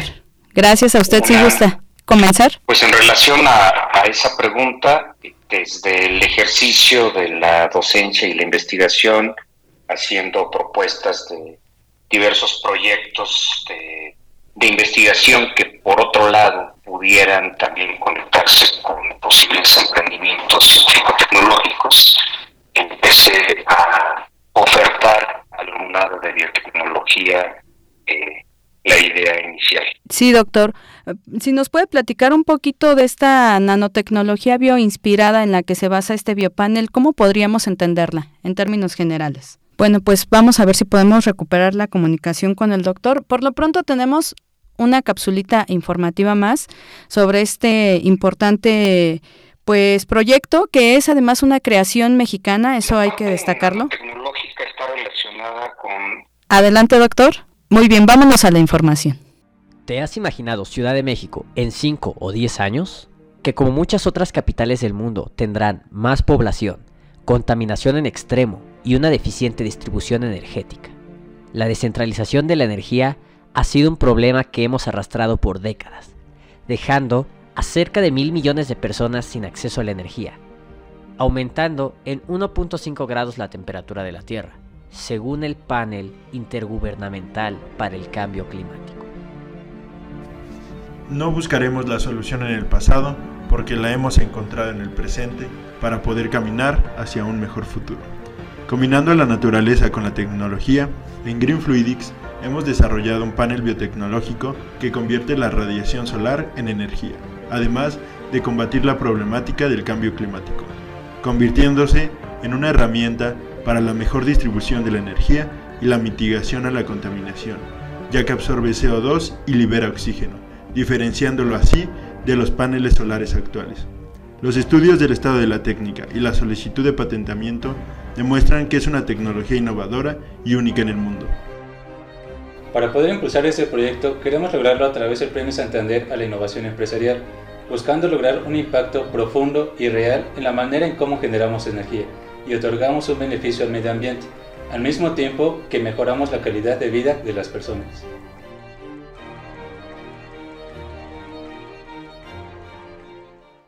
La parte de. Bueno, pues eh, seguimos tratando de recuperar esta comunicación con el doctor. Flujos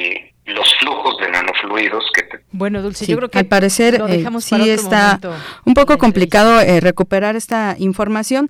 Sin embargo, bueno, pues vamos a platicarles que este proyecto eh, pues es desarrollado por un equipo de investigadores mexicanos que trabajan en conjunto en la Universidad del Estado de México.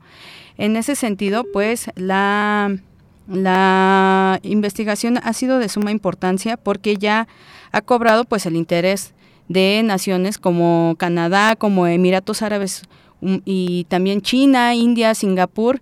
Y esto, pues, más allá de esta energía que se puede compartir, que se puede generar en, en la Luna y de, además, la generación también de oxígeno, pues ayuda también al, a que haya una limpieza del oxígeno aquí, aquí en, en nuestro planeta, ¿no? Que en ese sentido, este, pues esta creación de, eh, puede ser útil para resarcir todos los, los daños ¿no? que se han ocasionado por el cambio climático y pues es importante dar seguimiento a este tipo de, proyectos que son innovadores, pero que además, repito, son de creación mexicana.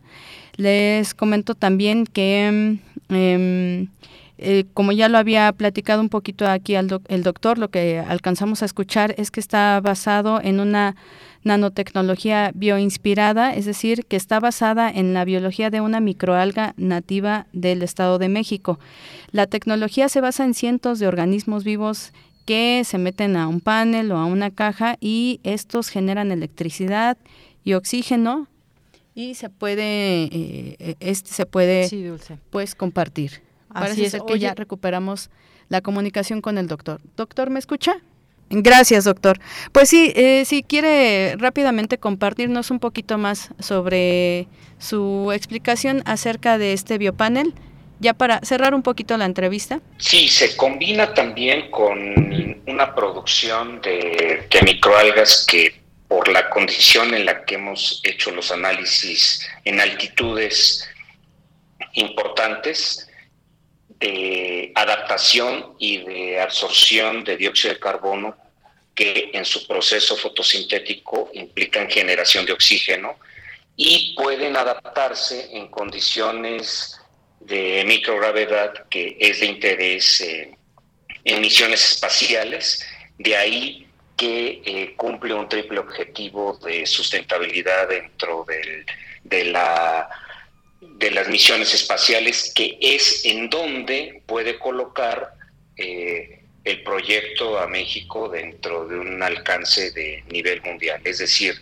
eh, especies endémicas mm, cultivadas en, México que se pueden adaptar en, en microgravedad en una condición extrema, implica que puede absorber dióxido de carbono, generación de oxígeno y por otra parte por una combinación de nanofluidos que enfrían junto con un, una parte eh, termoeléctrica en un sistema de conversión fotovoltaica, una forma más eficiente eh, de energía que en el caso espacial pues sería sostenible, pero que además pues tiene un impacto social eh, sustentable en tierra. Claro que sí, doctor. Pues muy interesante este proyecto, doctor. Le agradezco mucho esta información que logramos recuperar ahora y vamos a estar pendientes de todo el avance y de cómo se va eh, pues aprovechando. Le agradezco muchísimo por ahora esta información que nos comparte. Les agradezco mucho a ustedes esta oportunidad y con gusto podemos compartir diverso tipo de material este, original por parte de este emprendimiento científico-tecnológico. Gracias, doctor. Bien recibido. Que esté muy bien. Gracias a ustedes. Buenas tardes. Buenas tardes.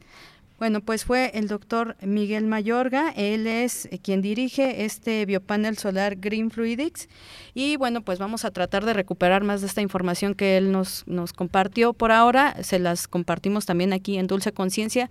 Por lo pronto agradezco su paciencia, su atención y los dejo ya nada más con una frasecita. Muy buenas tardes. Tienes una cita con un científico. La ciencia no conoce país porque el conocimiento pertenece a la humanidad y es la antorcha que ilumina el mundo. Luis Pastel.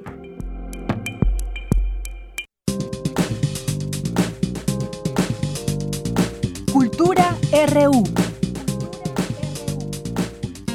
Bien, nos vamos ahora con Tamara Quiroz y Cultura. ¿Qué tal, Deyanira? Como siempre es un gusto saludarte y saludar a las y los que nos acompañan a través de las frecuencias de Radio UNAM. Esta tarde hablaremos del Festival Internacional de Cine Judío, que ya inició y llega a su edición número 19. Les comparto que este encuentro intenta mostrar a través de obras cinematográficas las distintas facetas y caras de la cultura judía para de alguna manera contribuir a la preservación de la diversidad cultural en nuestro país. Fredel, bienvenida a este espacio radiofónico. Oye, platícanos qué es lo que han preparado para esta edición número 19, sobre todo cómo se ha reinventado este encuentro cinematográfico en medio de una pandemia.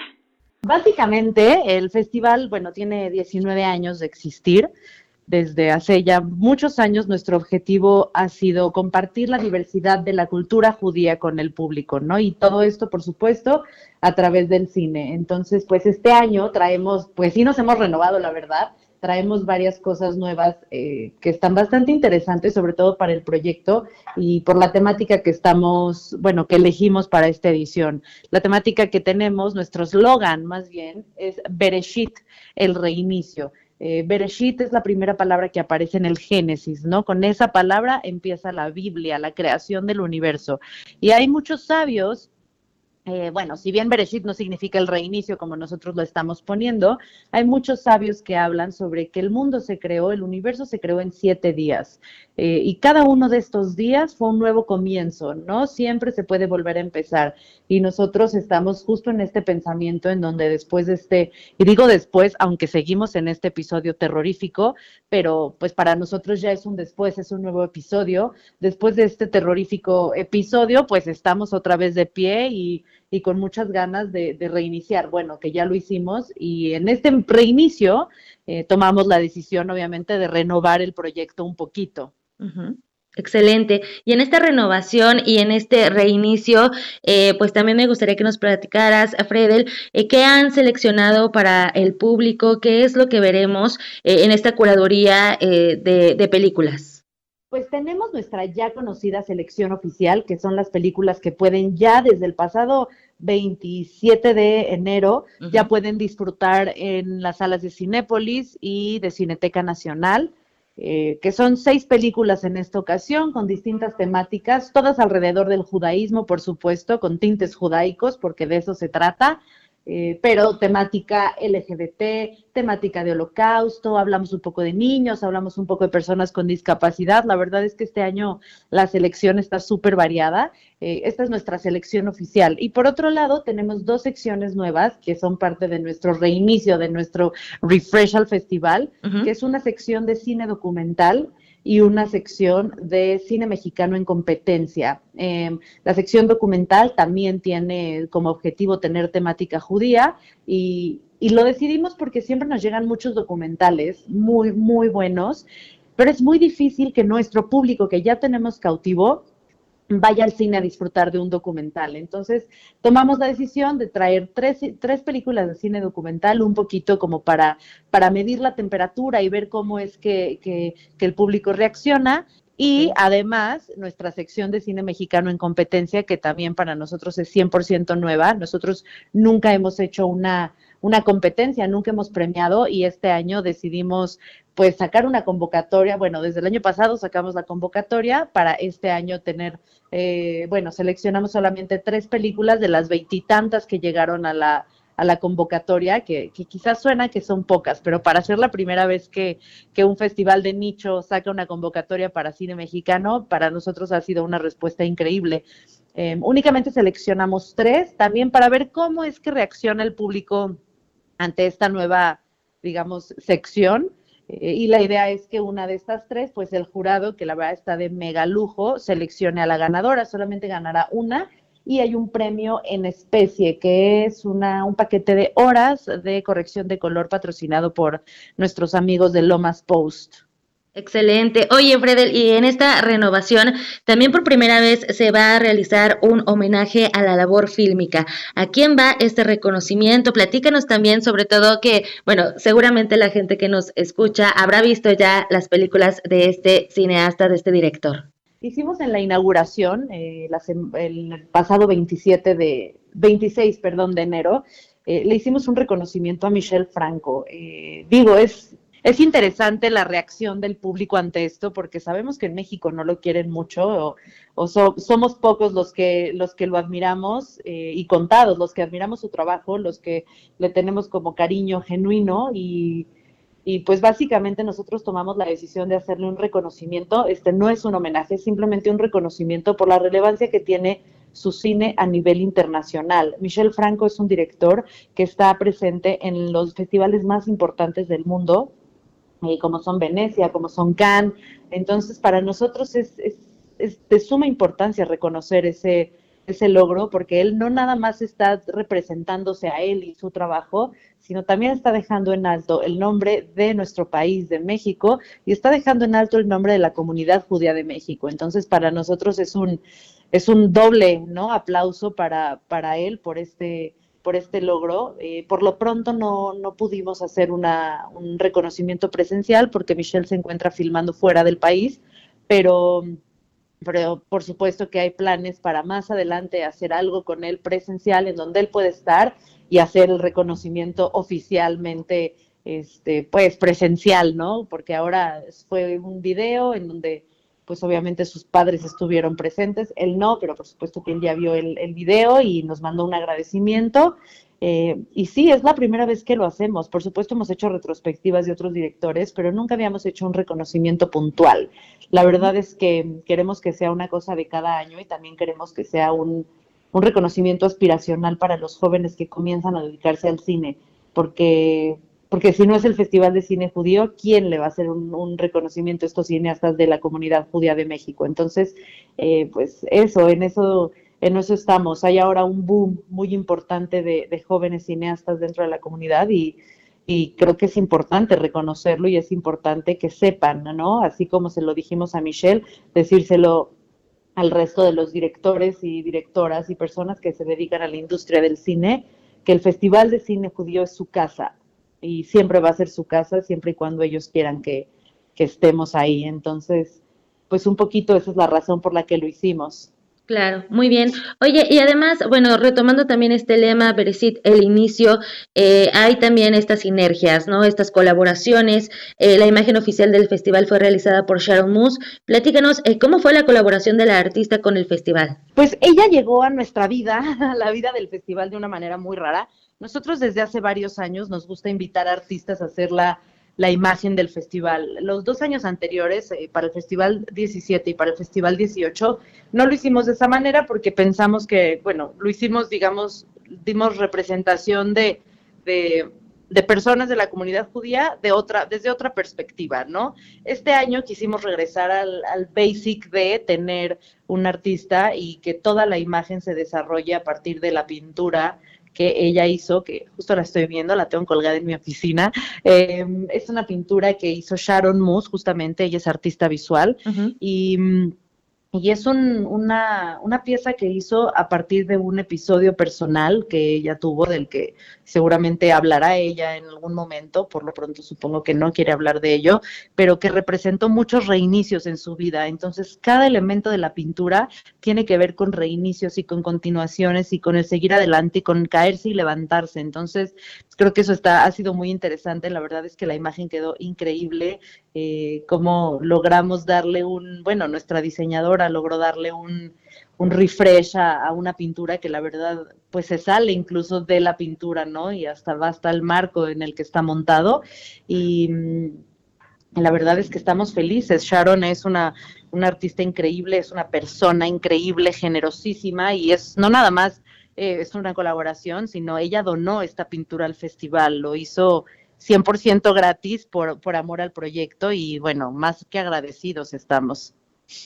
Muy bien. Fredel, pues eh, no me resta más que agradecerte este enlace y sobre todo pues eh, tu tiempo para platicarnos acerca del Festival Internacional de Cine Judío y pues por supuesto invitamos al auditorio a que se una a esta edición número 19, a que conozcan cómo se están reinventando también, a que disfruten en las salas de cine y también que lo hagan a través de las plataformas, bueno, de la plataforma digital con la que están colaborando, que también esa es otra de las ventajas, ¿no? Poder disfrutar de, de lo que están ustedes eh, compartiendo a través de la virtualidad en estos formatos híbridos que pues la, la pandemia nos ha orillado a, a, utilizarlos más, pero que también nos deja esta reflexión de reinventarnos cada día. Totalmente. Muchísimas gracias a ti, Tamara, por el espacio, por, por permitirnos llevar a, a tu audiencia esta información y y vamos a estar felices de recibirlos en el cine o de, de revisar nuestro otro contenido. Recordemos que el contenido es completamente diferente en salas de cine y es completa, completamente diferente en la plataforma. Entonces, este, eh, pueden revisar, son 12 películas, tienen tiempo todavía, 15 días todavía para ver las 12 películas. Fredel Saed es directora del Festival Internacional de Cine Judío. Tenemos todavía algunas semanas para disfrutar de estos filmes, así que los invitamos a que exploren estas posibilidades cinematográficas. Por hoy me despido y les deseo que tengan excelente tarde. Deyanira, regreso contigo. Hasta mañana. Hasta mañana. Muchas gracias, Tamara. Y nos vamos. Lo espero mañana en punto de la una de la tarde con más información. Gracias a todo el equipo. A nombre de todos ellos, soy Deyanira Morán. Buenas tardes y buen provecho.